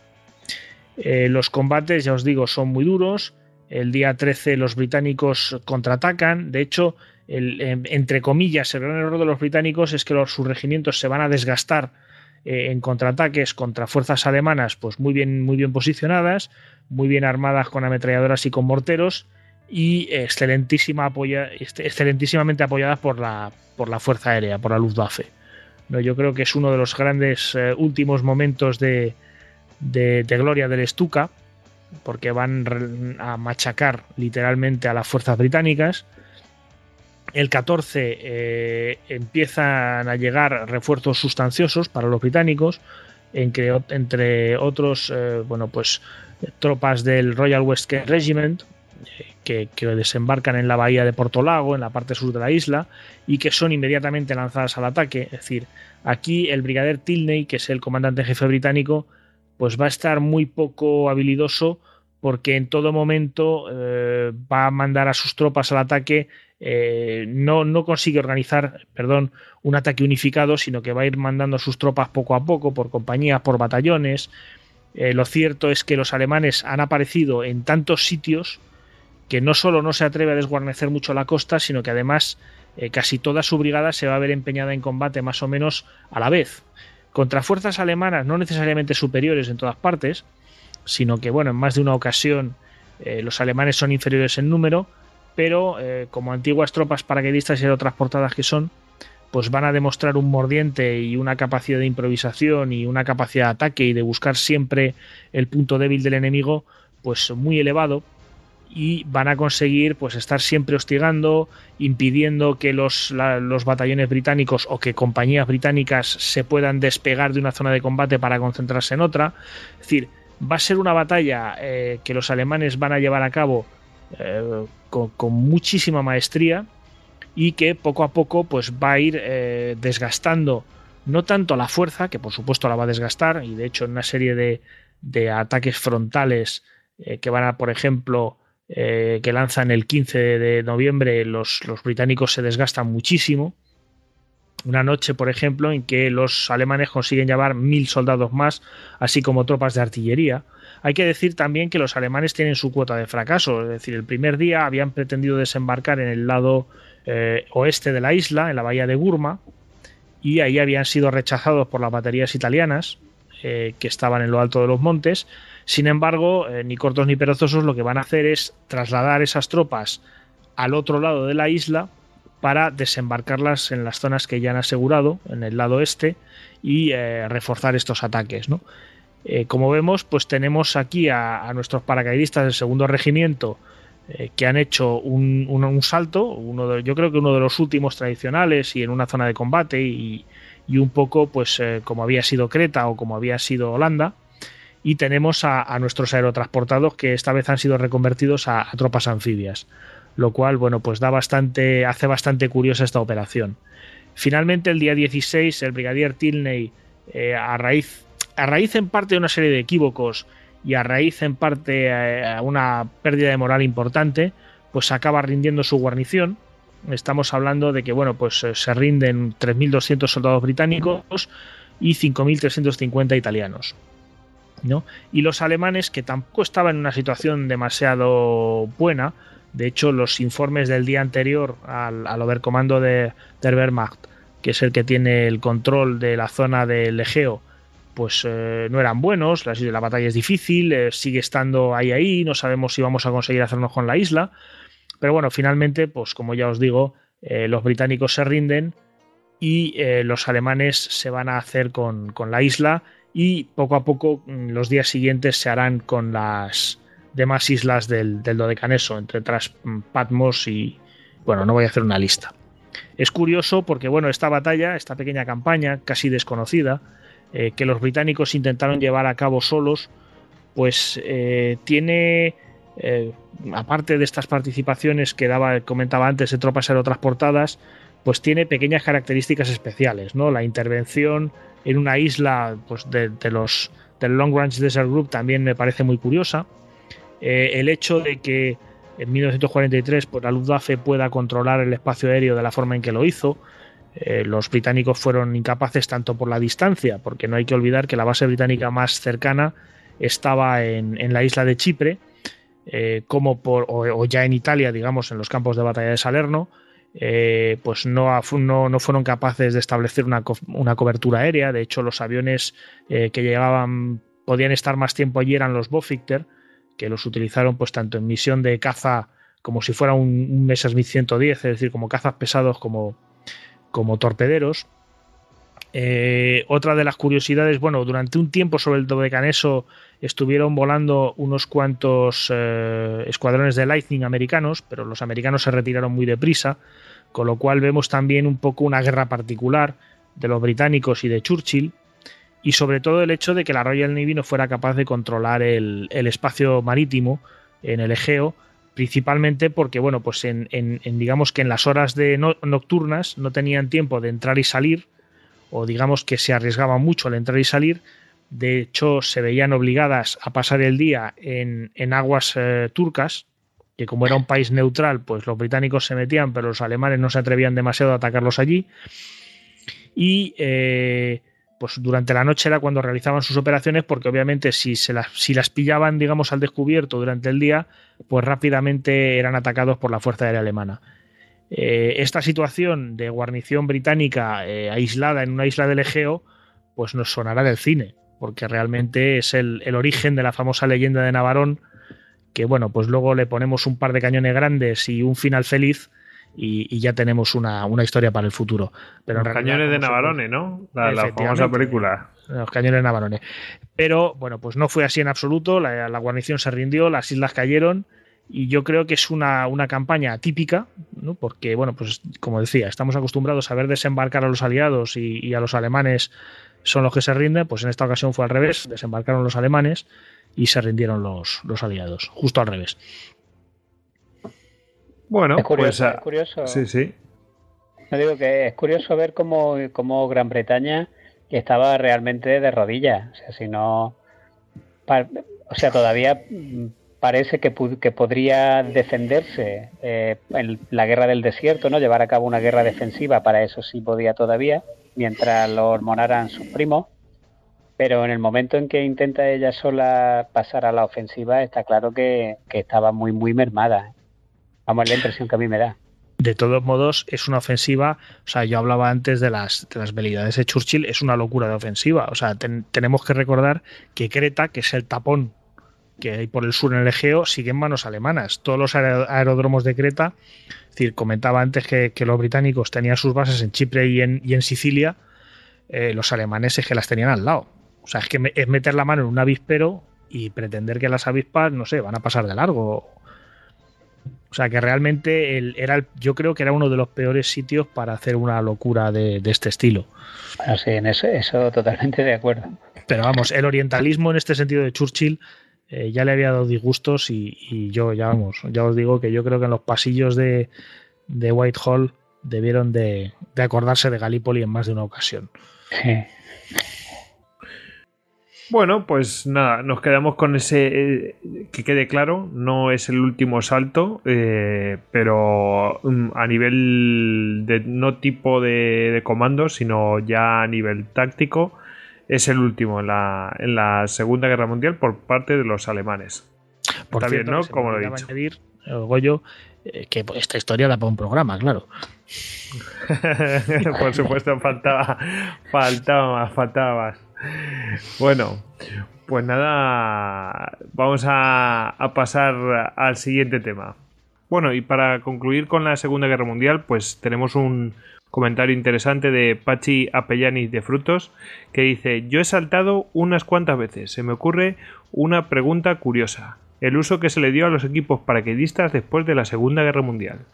Por ejemplo, mi padre en los zapadores paracaidistas saltaba con el equipo americano de un JU-52. En mi zona de salto en Ocaña, cuando aparecí con una réplica del mono de salto alemán, Splitter Muster, de la Segunda Guerra Mundial, el plegador lo reconoció de inmediato porque se usó en su país hasta 1991. Es búlgaro y de hecho con modificaciones sigue en uso allí y en Suecia. Gracias chicos, sois adictivos y muy buenos. Pues nada, muchas gracias por tus palabras y sobre todo por tu comentario, que es realmente interesante. Bueno, y ahora Hugo, nos vamos a ahí a Oriente Próximo. ¿Cómo es esto de una operación paracaidista, paracaidista y me anotas por aquí que es británica, pero ¿eso británica de verdad allí, después de la Segunda Guerra Mundial? Pues sí, eh, realmente no es una operación aérea transportada, realmente es eh, una operación que llevaron a cabo paracaidistas, pero porque estaban allí destinados, eh, porque recordemos que Palestina era un protectorado británico hasta que en 1948 recibió la, una de las partes recibió la independencia, Israel, que se convertiría en Israel y la otra pues quedaría en el, en el ya decía yo, Estado palestino. Ya decía yo que tenía trampa eso.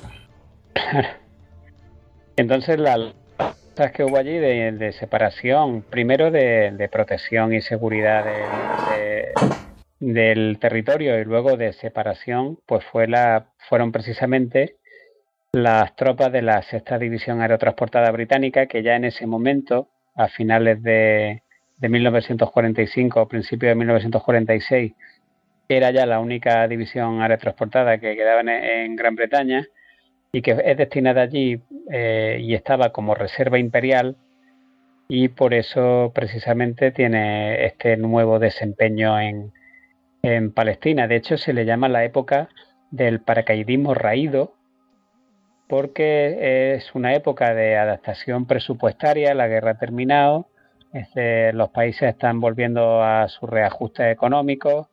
Eh, no, no hay un contento muy grande de los aliados respecto de las operaciones aerotransportadas. Ya en la última operación a orillas del ring, eh, aquello fue básicamente un desastre por, el coste en que se incurrió, que prácticamente ni siquiera hubiera hecho falta la intervención de, semejante fuerza porque se hubiera acusado el ring igualmente.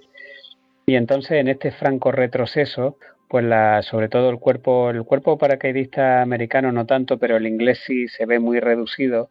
Eh, los recortes presupuestarios pues prácticamente dejan a las tropas paracaidistas inglesas en, una, en una brigada, ya en los años 50.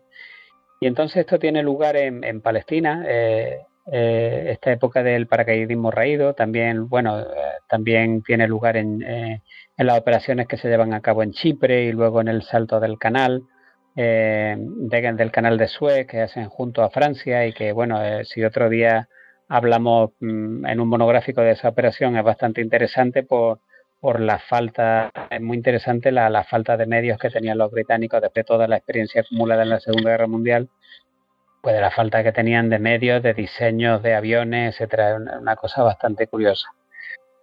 Y em, entonces, como hemos dicho, no, están, está la sexta división eh, aerotransportada británica allí basada en Palestina Y no, por su capacidad paracaidista, sino porque simplemente han decidido que, la van a ubicar allí. La, división podía ser fácilmente movilizada por avión, por la ligereza de equipo, y entonces pues deciden que esa es la que hay que mandar. Así que, eh, ¿en qué la emplean? Pues en, frustrantes acciones de baja intensidad, como policía antiterrorista contra los extremistas judíos, eh, intentando amortiguar la violencia entre árabes y judíos en un contexto de, como hemos hablado, del futuro mandato para Palestina. Y, em, y bueno, pues la, determinación judía por establecer una patria nacional, pues colisionaba abiertamente, inevitablemente, pues con, estas fuerzas de seguridad británicas que ocupaban el territorio. Así que entre 1945 y 1948, pues esta división en estos conflictos que hemos dicho de baja intensidad, que son ya los primeros que empiezan a que ahora nos resulta esto muy habitual, pero en aquel tiempo era prácticamente la primera vez que, pasaba y que se enfrentaban a, este tipo de conflictos, pues eh, sufren unas 294 bajas, de las que 58 son muertos. Eh, es muy curioso las experiencias por las que pasan. Eh, por ejemplo, los soldados británicos eh, no podían creer que, en las calles pues, los judíos los llamaran la, Gestapo británica, por ejemplo. Los soldados que habían luchado en intensas batallas contra los alemanes en Normandía o en la Ardenas o en el Rin pues estaban muy frustrados por, el nuevo teatro de operaciones que ellos llamaban de pega y corre y tampoco podían entender por qué las tropas británicas eran odiadas si los británicos los habían liberado de los campos de concentración. Entonces, habituados a luchar en batallas convencionales de infantería, pues los soldados paracaidistas tenían que improvisar y aprender pues, a operar eh, de una manera bastante independiente, principalmente a niveles de sesión o de escuadra. Las condiciones eran completamente distintas. El enemigo no vestía uniforme, raramente se le podía ver, actuaban y desaparecían entre los civiles, eh, le ayudaba a la población local. Eh, las operaciones aerotransportadas convencionales pues eh, acabaron siendo reemplazadas por este nuevo tipo de modus operandi y em, pues esto es una cosa bastante frustrante para, para, para, estas tropas. Por ejemplo, el 3 de enero de 1947, la, la primera brigada paracaidista estaba llevando a cabo una operación de acordonamiento y registro en dos localidades al norte de Palestina y los niños judíos pues fueron empleados como escudos y animados a tirar piedras a las tropas británicas que llevaban a cabo los acordonamientos. No sé si esto sonará de algo. Un poco, un poquito. Pues sí. Claro. Así que los, soldados pues no estaban preparados para estas nuevas tácticas y echaron mano de, la iniciativa y de la imaginación pues para improvisar tácticas con las que hacer frente a estas nuevas circunstancias a las que los sometían los, grupos terroristas eh, israelíes. El, peligro principal era los entonces la respuesta, pues, por ejemplo, fue contundente. Eh, según decía un paracaidista británica, eh, británico, eh, el oficio de francotirador demostró ser un peligroso pasatiempo para los terroristas, para, perdón, para los terroristas, porque si su localización estaba en un edificio era inmediatamente volado por los aires por los zapadores. Así que o, suena, o suena también eso. También suena también, ¿verdad? pero bueno, este, esto, eh, a ver, que esto mm, sabemos que es un tema un poco espinoso, pero oye, es que a los hechos nos remitimos, punto. Sí, sí, esto pasó en 1946. Bueno, pues estando habituado a eh, estos paracaidistas a adoptar tácticas de incursores si era necesario, pues los soldados de las tropas aerotransportadas se sentían más a gusto operando en pequeños, en pequeños grupos y, así por lo menos pues eran menos controlados. Según un oficial paracaidista, los judíos siempre iban un paso por delante. Volaron, decía, volaron los aviones y fuimos a defender los aeródromos y entonces volaron las vías ferroviarias, así que tuvimos a toda la división guardando el ferrocarril, y seis meses después volaron todos los puentes sobre el río Jordán, por lo que tuvimos que vigilar los puentes. Era un trabajo interminable. Y otro dice, las atrocidades y las bajas eran a veces bárbaras. Dos sargentos fueron secuestrados y mantenidos prisioneros por los terroristas en un sulo. Luego fueron colgados por pertenecer al criminal ejército nazi británico de ocupación, en represión las ejecuciones de judíos. Dice, dos días después eh, fueron encontrados todavía colgados en un campo de eucaliptos cerca de Natania. uno de los cuerpos que tenía una trampa explosiva estalló cuando lo estaban bajando, hiriendo gravemente a un oficial británico y salpicando a todos los demás de carne putrefacta. así se la estaban gastando en... Claro, es que estamos viendo, de repente salimos de, de un, de un eh, conflicto general como la Segunda Guerra Mundial, a uno... Eh, donde hay grandes movimientos de tropas, estamos hablando de grupos de ejércitos, estamos hablando de grandes operaciones de movimiento vertical y de repente nos vamos a un conflicto de baja intensidad, eh, terrorismo mezclado con población civil, posiciones fijas. Pues claro, es, una para los para los paracaidistas que además no, han sido adiestrados para ello, porque además es que el fenómeno no se conoce apenas, pues supone un cambio absolutamente brutal a lo que estaban acostumbrados. Que por cierto luego también experimentarán otra vez en, el Ulster cuando, cuando se despliegan en el Ulster. Pero bueno, eso, pero ya ahí ya llevaban eh, alguna experiencia acumulada, ¿no? Pero aquí es que era un fenómeno totalmente nuevo. La pericia y la, ferocidad despiadada del Irgun o del Sterni y la, y la Hagana, que son los grupos israelíes, pues eh, mostraban que la iniciativa la tenían de forma invariable los terroristas. O sea, los, los judíos tenían libertad de movimiento en dos tercios del país y no corrían riesgo de ser interferidos. Esto también suena un poco a Vietnam. Podían sentarse y observar el movimiento de los centinelas y golpear cuando y donde quisieran. La provocación era intensa. Cinco paracaidistas eh, desarmados del, quinto batallón, por ejemplo, fueron tiroteados en sus tiendas por, un grupo del Ester mientras aseguraban un aparcamiento en Tel Aviv. Y bueno, muy furiosos, pues un número de paracaidistas de esta unidad eh, desfogaron su ira con los habitantes civiles de un asentamiento cercano a, a Virtubia y dieron algunas palizas a población judía, provocando también daño en la propiedad. Y claro, esto pues supuso un, un escándalo bastante grande en, ese tiempo y hubo unos juicios y unos consejos de guerra y la verdad es que los líderes de, esto pues fueron disciplinados. Pero esto también demuestra un poco cómo puede afectar eh, a la moral de una unidad que la mete en un ambiente a la que no está acostumbrada y que eh, pues esas reacciones eh, psicológicas y humanas que después de haber aguantado mucho y haber visto mucho pues que se descontrola y, pasan pues este tipo de cosas, ¿no? Eh, hay, un, por ejemplo, un, mayor británico describe un, desquite que fue todavía más ingenioso que el anterior, que ocurre después de un ataque con camión bomba eh, que se perpetró en un área eh, de la compañía, su compañía del mayor. Y este, este ataque fracasa porque el bidón que llevaba los 190 litros llenos de explosivos pues en vez de explotar se cayó de la parte trasera del camión y rodó hasta abajo hasta detenerse pues al lado de un edificio de apartamentos en el barrio judío. Entonces, claro, los, judíos de la Hágana pues salen de entre la gente y dicen corriendo, no, nosotros, nosotros lo quitaremos. Y los paracaidistas, pues claro, le dijeron que no, y insistiendo en que no les estaba permitido manipular explosivos por el peligro de que hubiera trampas explosivas, pues envía a los zapadores aerotransportados para desarmar el dispositivo y estos, claro, pues se frotan las manos, ¿no? Y trayendo consigo otros 45 kilos de explosivos, los ponen junto al bidón y lo detonan, ¿no? Con lo cual todo el edificio se viene abajo. esta es la, la guerra del toma y daca, ¿no? El pega y corre. Sí, eh, una de las grandes penas, de hecho, que tenía la sexta división aerotransportada era que gran parte del material que estaba siendo utilizado por estos grupos eh, israelíes pues eran de, de, de la Segunda Guerra Mundial. Y muchas de las notables habilidades que, que se empleaban contra ellos se las habían enseñado los propios británicos, porque eh, esta gente había sido entrenada por los británicos pensando que los alemanes iban a, irrumpir en, Palestina al principio de la guerra. Al final no llegó el agua al río, pero un montón de armas y municiones y explosivos que se habían entregado se los habían quedado. Entonces tenían, tenían muchísimo material con el que jugar y además estaban muy bien adiestrados.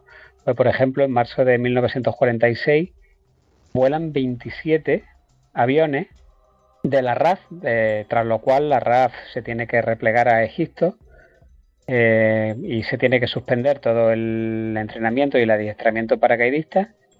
y además se cargan 27 aviones, pero de una manera pero mm, muy, muy, muy profesional. O sea, los, aviones Halifax eh, pues fueron volados eh, empleando solo una pequeña cantidad de explosivos que colocaban en el encastre alar.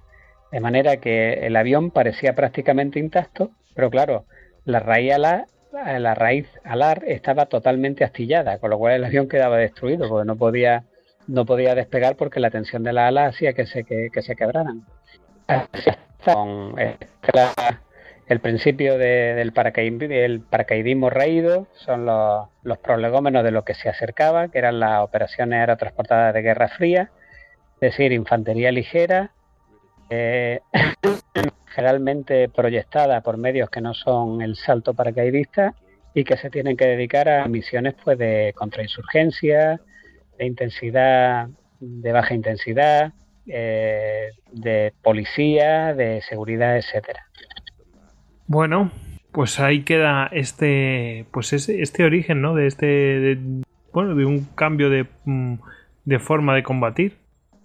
Bueno, y ahora, ahora Tony nos va a llevar, eh, pues, eh, a África, ¿no? ¿no? Estamos hablando del centro de África, ¿no, Tony? Y, una operación que centro de África, que pintan ahí los paracaidistas. Pues sí, operaciones. ¿Y de quiénes podían ser? Pues Ahí están los holandeses, ahí están los belgas. Bueno, eh, Tony, cuéntanos de, qué va esto. Bueno, para esto hemos de viajar en el tiempo al año 1978 en, África, en un sitio pues que allí la Guerra Fría fue bastante cálida, bastante caliente, hubo bastante lucha. Entonces, bueno, llegamos allí a, este, a esta época a la ciudad de Colbesi que estaba en el antiguo Congo belga, era la antigua Leopoldville, por el, nombrada así por el reino Leopold, por el rey Leopoldo de Bélgica, zona bellísima donde las haya, modo ironía Sin duda, sin duda. Menudo personaje. Menudo. Nada, no, hay niños escuchando, no voy a lanzar la palabra. Bueno, eh, Colbeci en 1968 contaba con 143.000 habitantes y estaba, bueno, y como está en la región de Shaba, era una ciudad bastante rica, con bastante industria, fábricas, minas y así. Contaba con varios aeropuertos y interconectaba varias autopistas. ¿Qué pasaba? Estaba en el Zaire. Y el Zaire, bueno, eh, como toda la zona de África, habían revoluciones, constantes diferentes luchas había el conflicto de Katanga, una región que se quería independizar. Y bueno, la cuestión es que es en 1978, concretamente, entre el 15 y el 21 de mayo, tiene lugar un ataque a esa ciudad por parte del Frente de Liberación Nacional del Congo, una unidad de rebeldes de ideología comunista, se decía que con algún apoyo de asesores cubanos o alemanes del este, bueno, de, encuentras diferentes historias eh, sobre esta operación. Entonces, concretamente el 11 de mayo, los rebeldes del FLNC, que están bajo las órdenes de Nathaniel de Mbumba, atacan la ciudad, la cual tomarán el día 15, secuestrando a todos los europeos y funcionarios del gobierno del Zaire que hay. Estamos hablando de que allí estaban viviendo unos 2.200 ciudadanos europeos y 3.000 eh, zaireños y de otros países africanos. Claro, el grueso de rehenes eran franceses y belgas, lo cual obliga a los gobiernos de los dos países a preparar una operación de rescate. El 16 de mayo ya se pone en alerta segundo regimiento extranjero de paracaidistas, que está situado en Córcega, y hay una reunión en Alemania Federal entre belgas y franceses para coordinar la operación. Pasa que no tiene éxito. ¿Por qué? por la dichosa política, porque los franceses eh, quieren tomar la ciudad y los belgas simplemente quieren limitar el objetivo a evacuar los extranjeros. Los belgas ya tenían una cierta experiencia en el tema. En el 1964 ya realizaron una operación, la llamada Operación Dragon Rouge, que básicamente se limitó a una crisis de estas de rehenes a lanzar al, al regimiento de paracomandos sobre las posiciones de los rebeldes Simba, mientras que un elemento de tierra de tropas eh, de infantería y mercenarios, entre ellos eh, uno de los últimos mercenarios de África, eh, Mad Mike Hoare, se encargaban de liberar a los, a los rehenes. Claro, con este desacuerdo eh, deciden prácticamente montar la operación un poco cada uno por su aire. Eh, ya los belgas ya empiezan a movilizar el regimiento que comentamos, el regimiento para comando, los paracaidistas comando, pero el problema es que, bueno, mientras están haciendo estos preparativos, se empiezan a filtrar detalles de la operación y noticias conforme que ellos, que los dos países van a actuar, pueden intentar alguna cosa. Entonces llega el día 17, en el cual eh, se embarca el segundo regimiento extranjero paracaidista francés en cuatro aviones DC-8 de la línea civil 1, que vuelan de la base de Solenzara, en Córcega, hasta Kinshasa. Estos eh, paracaidistas tendrán que esperar que les llegue el equipo más pesado, que vendrá el día 18 en un Boeing 707. Eh, en los días previos a la operación se entrena a estos paracaidistas legionarios, que son paracaidistas de acción francesa, al, tener la E de, extranjero, el régimen Étranger Parachutiste, ya son de la Legión. Se les entrena en el uso de paracaídas americanos en la noche del 18 al 19 de mayo y posteriormente se les hace un briefing por parte del agregado militar en Kinshasa, el coronel Ipskas. Por otro lado, los belgas van camino de, una base en África, en, concretamente en un sitio llamado Camina, eh, despegando el primer Hércules belga el día 18 de mayo a la 1 y cuarto desde la base de Melsbrod, destino a Camina con parada a Kinshasa. Pero aquí los franceses eh, hicieron un poco lo que diríamos el troll y no autorizan el vuelo sobre su espacio aéreo hasta que sale tercer Hércules. No sé por qué razones. También hubo tema con el tema del uso del espacio aéreo belga y todo se demora hasta que 36 horas después los paracomandos eh, llegan a Zaire y ya están preparados para la acción. Aquí hay una, como decíamos, esta operación va por dos caminos. O sea, por un lado los franceses la llaman la operación Bonit y por el lado belga lo llaman la operación eh, Red Bean, la judía roja. Nombre gracioso para una operación. Bueno, llega el día D, el 19, y a las 11 de la mañana ya sale la primera oleada de dos aviones Transal franceses y cuatro C-130 Hércules zaireños. Estos aviones vuelan 1.500 kilómetros desde Kinshasa hasta Kolwezi y a las dos y media ya la primera oleada de 450 soldados, que son la plana mayor y tres compañías del regimiento paracaidista francés, francesa, saldrán desde 250 metros de altura y aterrizan en el viejo hipódromo de Colbessy. Estas tropas saltan bajo el fuego enemigo y esto ya hace que al empezar la operación hayan seis heridos.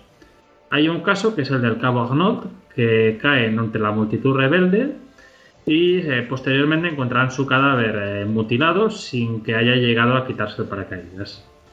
Ya empieza una dura lucha callejera con los francotiradores franceses eh, liquidando objetivos hostiles, pero también se empiezan a localizar los primeros rehenes civiles y a liberarlos.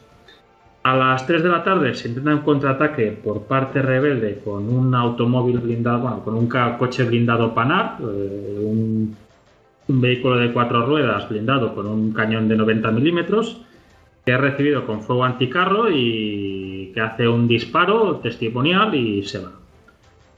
Posteriormente, a las 6 de la tarde, bueno, ya buena parte de la ciudad ya está bajo control francés y a la noche se repelerá un contraataque de los rebeldes del FLNC.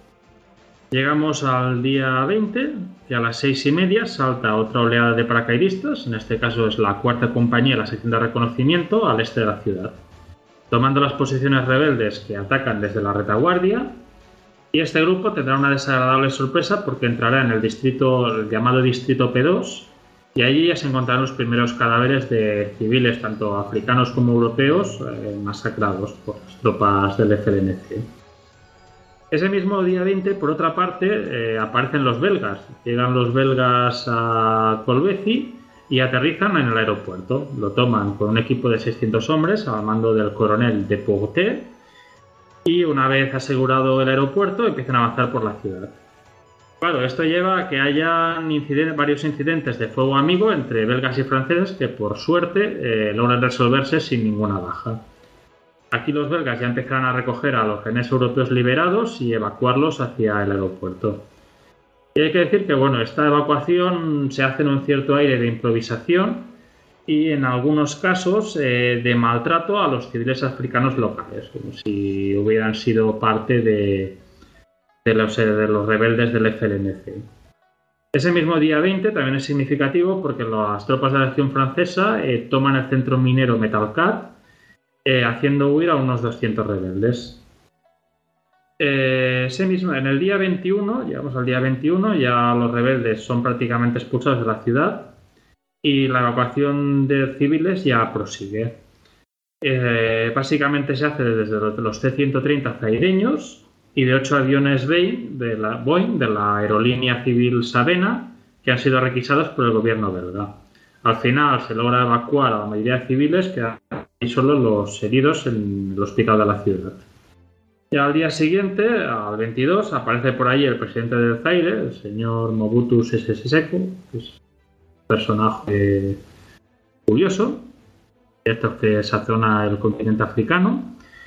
Y bueno, entre los paracaidistas belgas y franceses, pues se da un baño de multitudes. Y mira de montar cizaña, paseando por ahí por una zona donde están los cadáveres de los civiles masacrados, eh, esperando a ser evacuados, con la idea de forzar una intervención extranjera en la zona. O sea que ya que los belgas eh, los franceses se han mojado, mm, a ver si pueden ah, comprometerse más.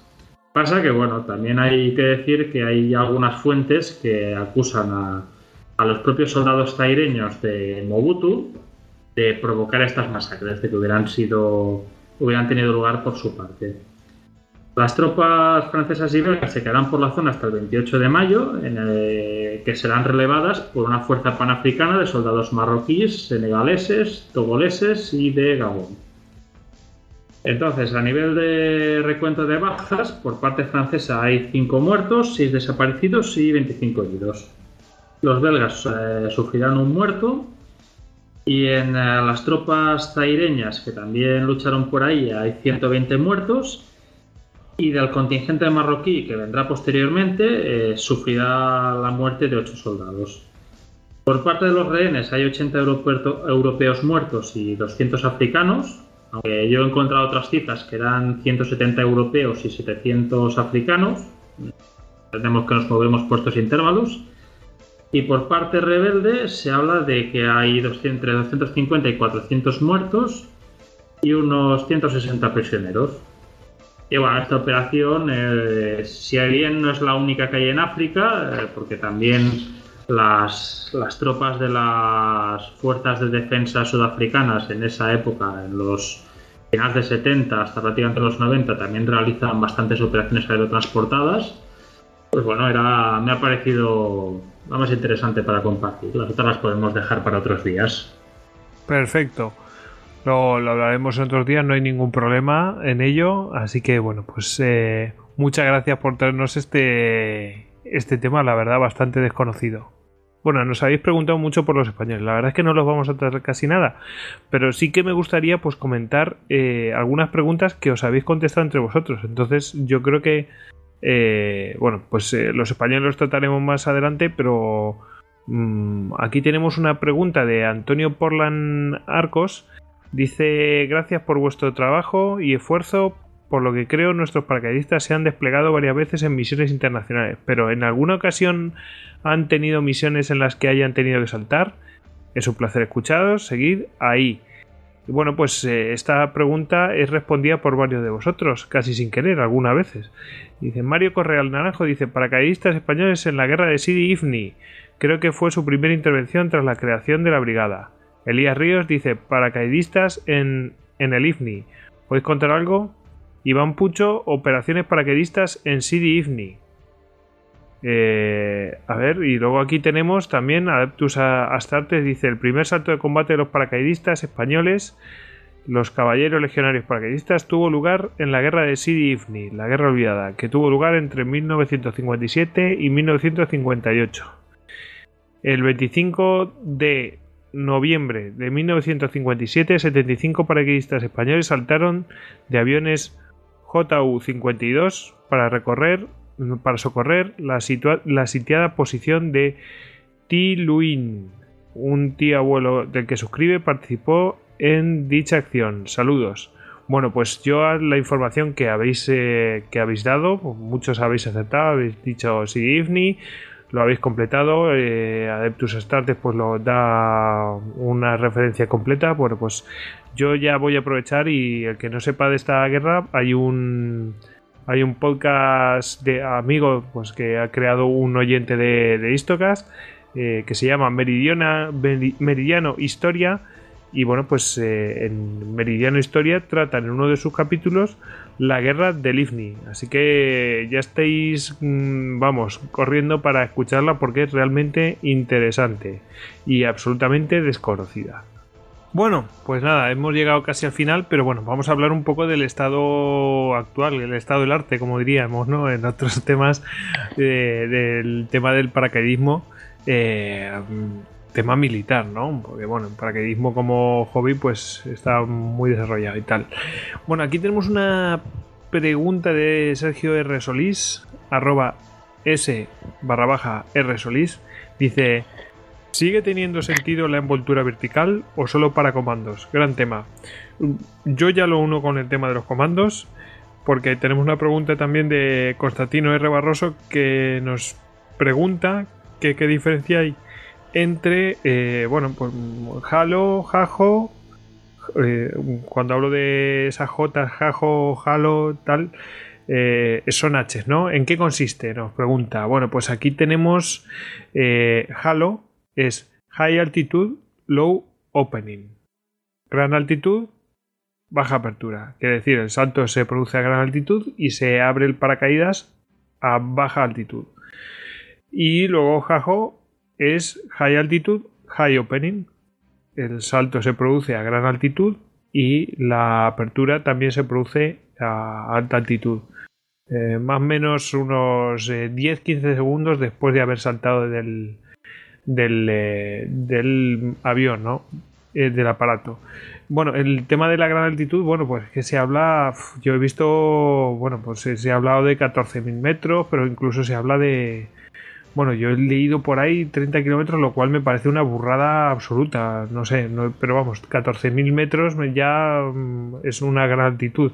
Eh, mm, bueno, que por supuesto para hacer esto, este tipo de saltos, como ambos se producen en alta altitud, pues tiene que hacerse con máscara y soporte de oxígeno y tal. Y bueno, pues eh, decir que bueno, pues esto se desarrolló en 1960, que el primer salto en combate fue durante la guerra de Vietnam. Eh, recordamos que nosotros tenemos el 84 y 85, dos capítulos dedicados a Vietnam, en una de las operaciones en Laos. Una de una operación en Laos. Y, luego, bueno, pues que este salto, el de Halo, fue perfeccionado mm, durante, bueno, por, los, el Team Six de los, de los Navy SEALs pues eh, para transportar botes, en fin, o sea que ya es una cosa tremenda. Mm, parece ser que mm, en teoría lo que hacen si, si tienen que transportar un aparato una cosa, pues eh, lanzan con un pequeño paracaídas que frene un poco la, caída por el, por el, peso que tiene y luego ya tiene programado mm, que se abre un paracaídas que frena y tranquilamente pues aterriza el, el, el armatoste. Bueno, en fin, un poco aclarar esto que mm, básicamente lo hacen los comandos, ¿no? Las fuerzas especiales. Y bueno, volvemos a la pregunta de antes. Ya habíamos mencionado los comandos y estos dos saltos que son muy específicos. ¿Creéis que fuera de los comandos eh, tiene sentido este tipo de saltos o solamente los comandos o si realmente ya no tiene sentido porque, pues yo qué sé, porque a lo mejor... Mm, no es tan importante en una gran operación o no sé, ¿qué opinión tenéis? Venga, ¿quién quiere? Pues no sé si queréis abro. Venga, Hugo, Hugo. Dale, dale.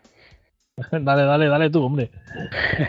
bueno, no, yo venía a decir que la, el envolvimiento vertical desde el punto de vista de, una operación a gran escala con, con divisiones o cuerpos aerotransportados eh, es una cosa que se dejó prácticamente de lado al final de la Segunda Guerra Mundial, porque sea que se intentó en numerosas ocasiones y poco a poco se fueron mejorando todos los procedimientos, la verdad es que el, coste que suponía eh, poner encima de la mesa una operación de este tipo era muy, muy superior a los escasos y exiguos resultados que, estas operaciones consiguieron en, pues ya fuera en el norte de África, en Normandía, en Marques Garden o, o en la última que se hizo cuando se cruzó el Ring. Entonces, justo cuando acaba la Segunda Guerra Mundial, la, prácticamente todos los ejércitos empiezan a reducir sus tropas paracaidistas, por ejemplo el caso de Gran Bretaña, que se queda en, un regimiento paracaidista ya en, a mediados de, los años 50.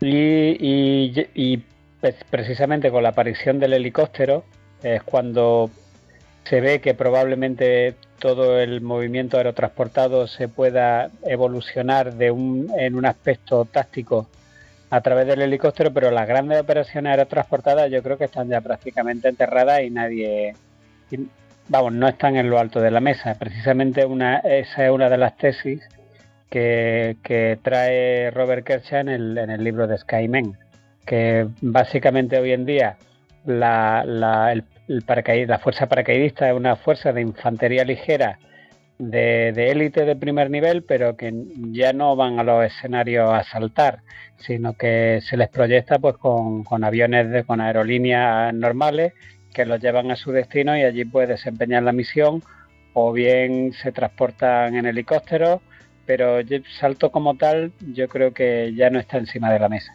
Bueno, Javi, Tony, Tony me pedía paso, que, ¿cómo, ¿qué decís? Venga, venga, señor Gumbao, por favor. Gracias, gracias don Javier.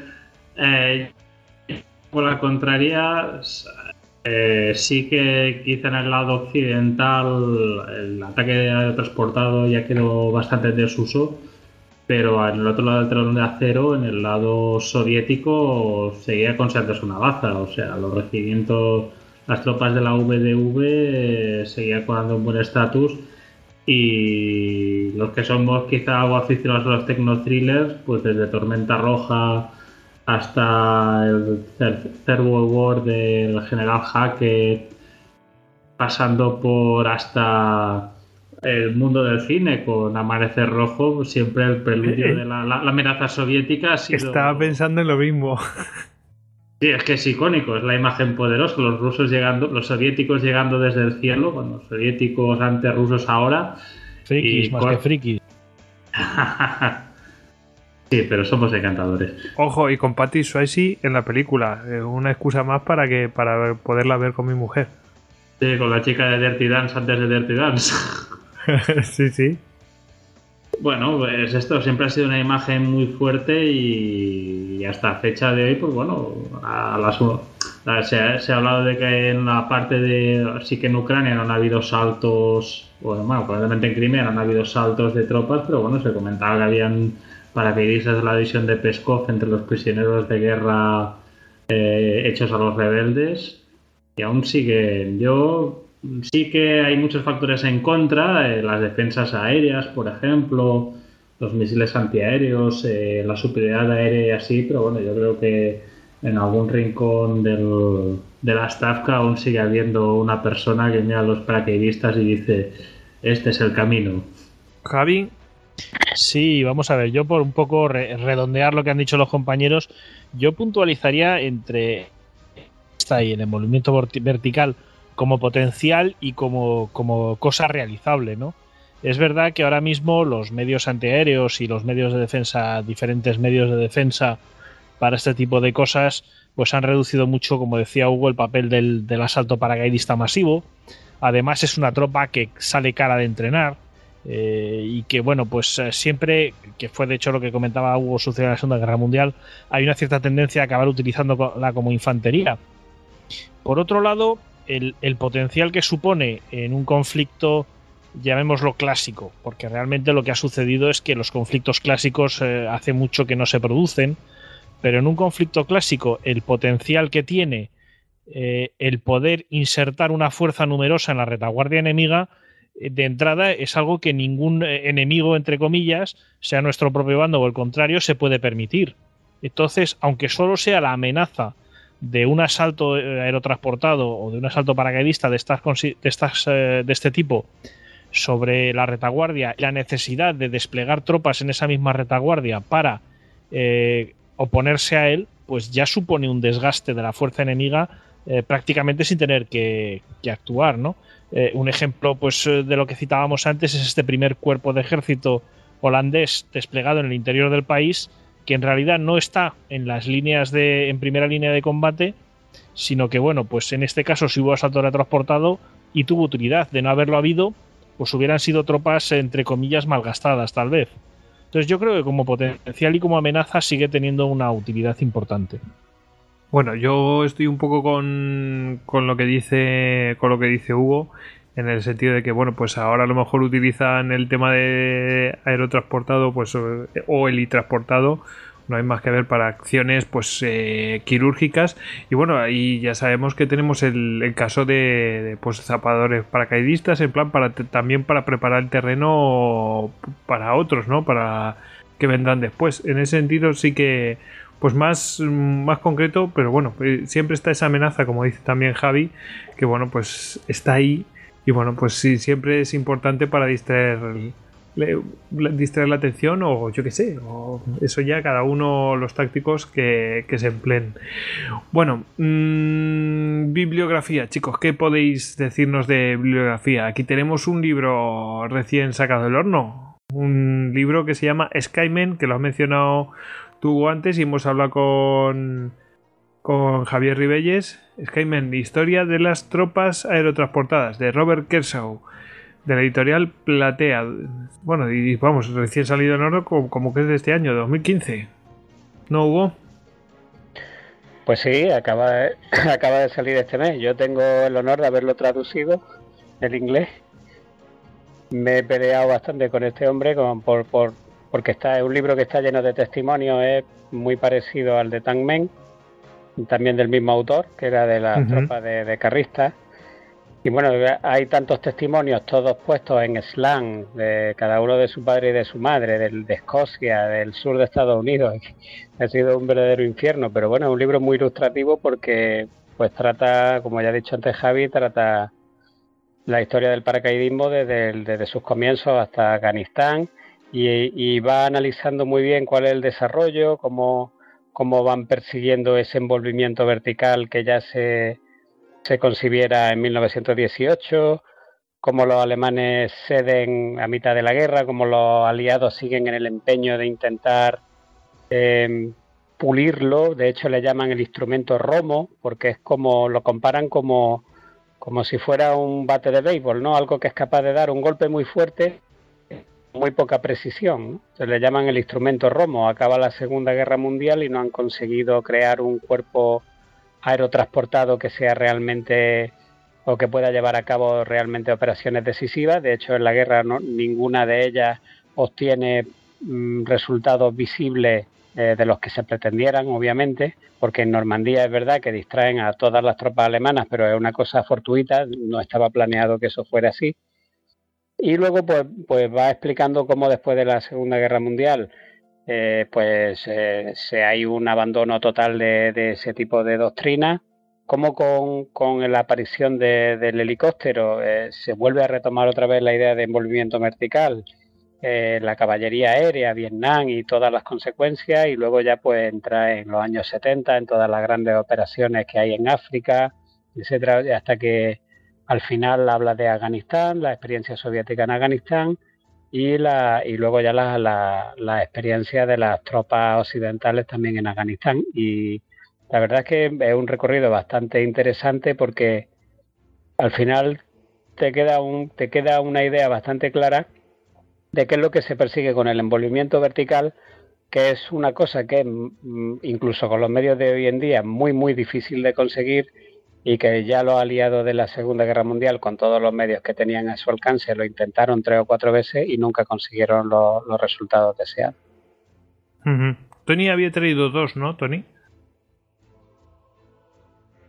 Sí, yo había traído, bueno, había sacado un título de Osprey de toda la galaxia que tiene, pues ya se sabe que el tema de paracaidistas vende mucho, que es el Airborne Warfare Tactics de Osprey. Bien, pues en la parte de Warrior tienen el de paracaidista, German Fucking Jagger, eh, British Paratrooper, eh, American Paratrooper.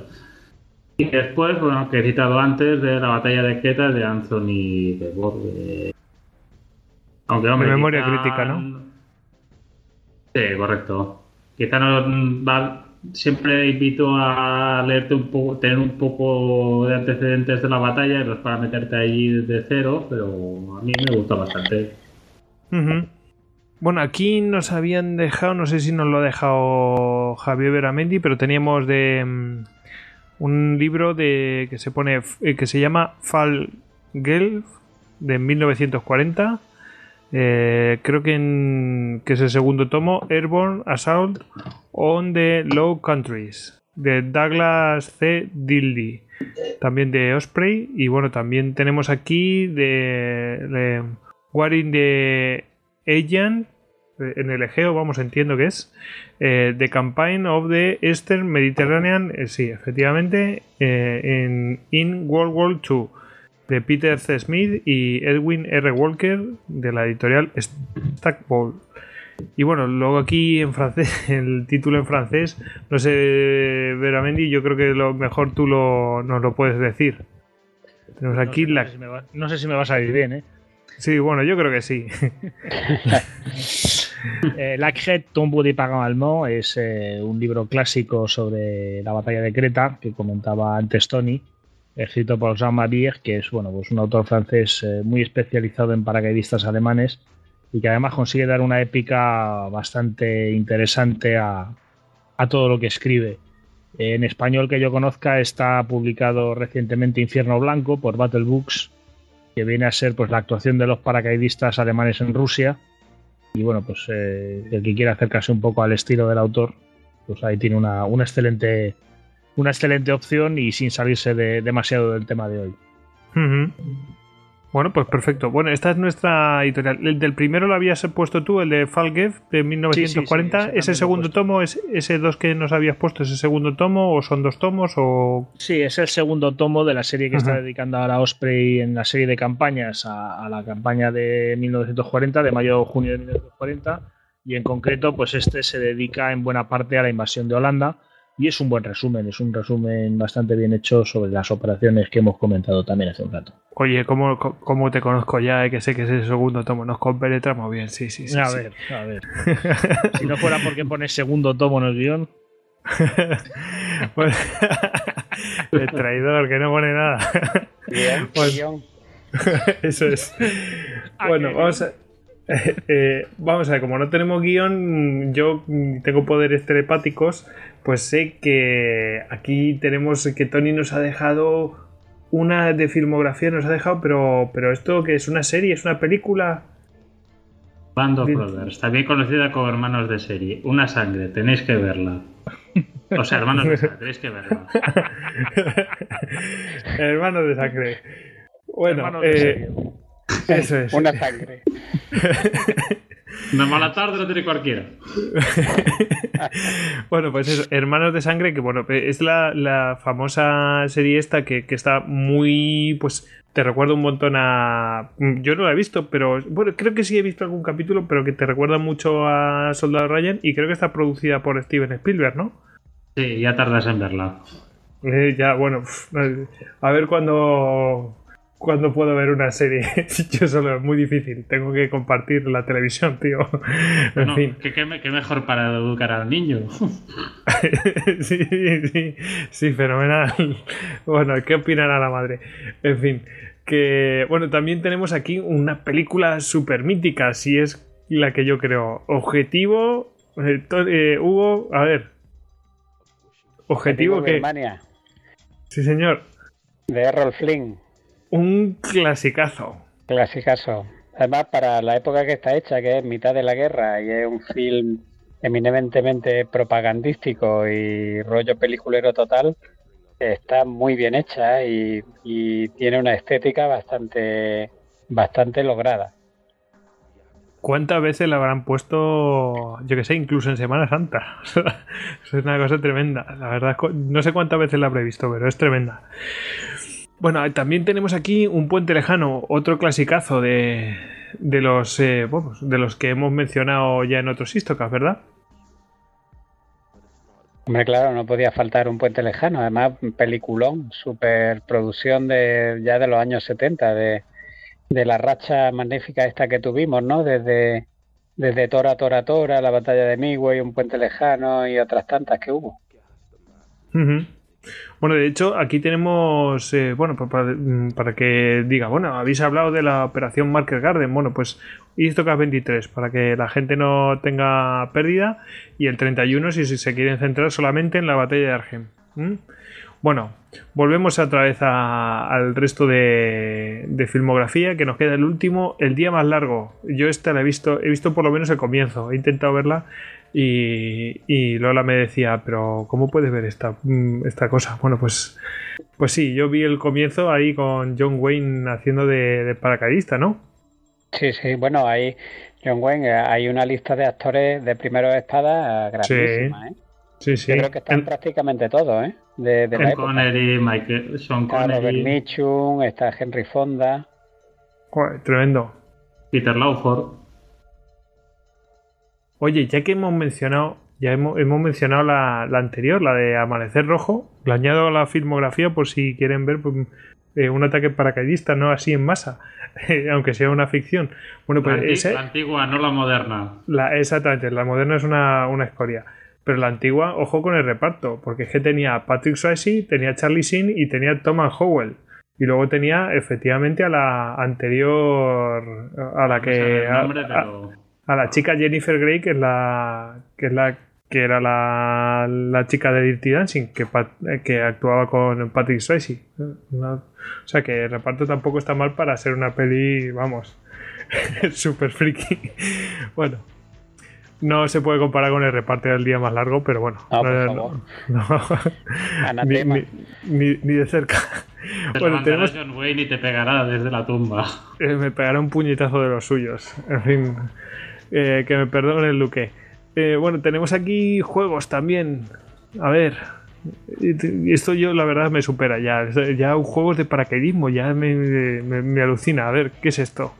Bueno, tienes los juegos, los, los FPS, los First Person Shooters, que tendrías el, el Medal of Honor Airborne Assault, eh, disponible en PS3. Los clásicos de pegar tiros, de las ambientados en las guerras de coger paracaídas, lanzarte contra una torre de esas flag en medio de la Alemania nazi y cargarte SS. Y después, si eres más de pensar y te gusta más la estrategia y si además te gusta por turnos y así, tienes el HPS, HPS Simulations todo un juego que, de la serie Panzer Commander, que es de esa, la relativa batalla Salerno, que también te incluye un escenario de Creta. No solo uno, sino que tienes diferentes alternativas de Creta. También puedes probar el plan Lord, de saltar concentrándote en Malen y así. Y bueno, pues es una alternativa entretenida para los wargamers de vieja escuela. Sin duda. Bueno chicos, pues hemos llegado hasta el final, así que bueno, vamos a despedirnos. Eh, aquí despedimos a Tony ya que estamos, arroba LordCidencester en Twitter. Bueno Tony, buenas noches. Buenas noches, hasta la próxima. Bueno, ponte, ponte a refugio, recoge el paracaídas, que, el contraataque se viene. Ya lo digo que llegar por aquí. bueno, despedimos también a Javier Veramendi, arroba Tantan que lo podéis encontrar en gen.es, grupo de estudios de historia militar, y que por supuesto es el director de Desperta Ferro de Historia Moderna. Bueno, Javier, ¿eh? ¿No serás tú el que vienes a por Tony? No, no, no, no, no. Yo, cada uno tiene lo suyo. bueno, y despedimos también a Hugo Cañete, arroba Hugo Acanete. Eh, también lo podéis encontrar en grupo de estudios de historia militar, gen.es. Hugo, buenas noches. Buenas noches y feliz asalto. Eso. Bueno, y me despido yo, eh, Gojix barra bajas al duero en Twitter. Ahí ya sabéis que a todos nosotros nos podéis encontrar en las cuatro redes sociales que nosotros estamos presentes, que son Twitter, Facebook, Google Plus y Pinterest. Y si queréis averiguar más mm, sobre nosotros, pues en istocas.com ya sabéis que nos podéis encontrar sin ningún problema. Y si necesitáis escribirnos un correo, info arroba. Así que nada, chicos, a despedirse. Bueno, antes de, antes de despedirse, dejarnos reseñas en, en iTunes, que os lo agradeceremos. Venga, adeu. Sempre Fidelis.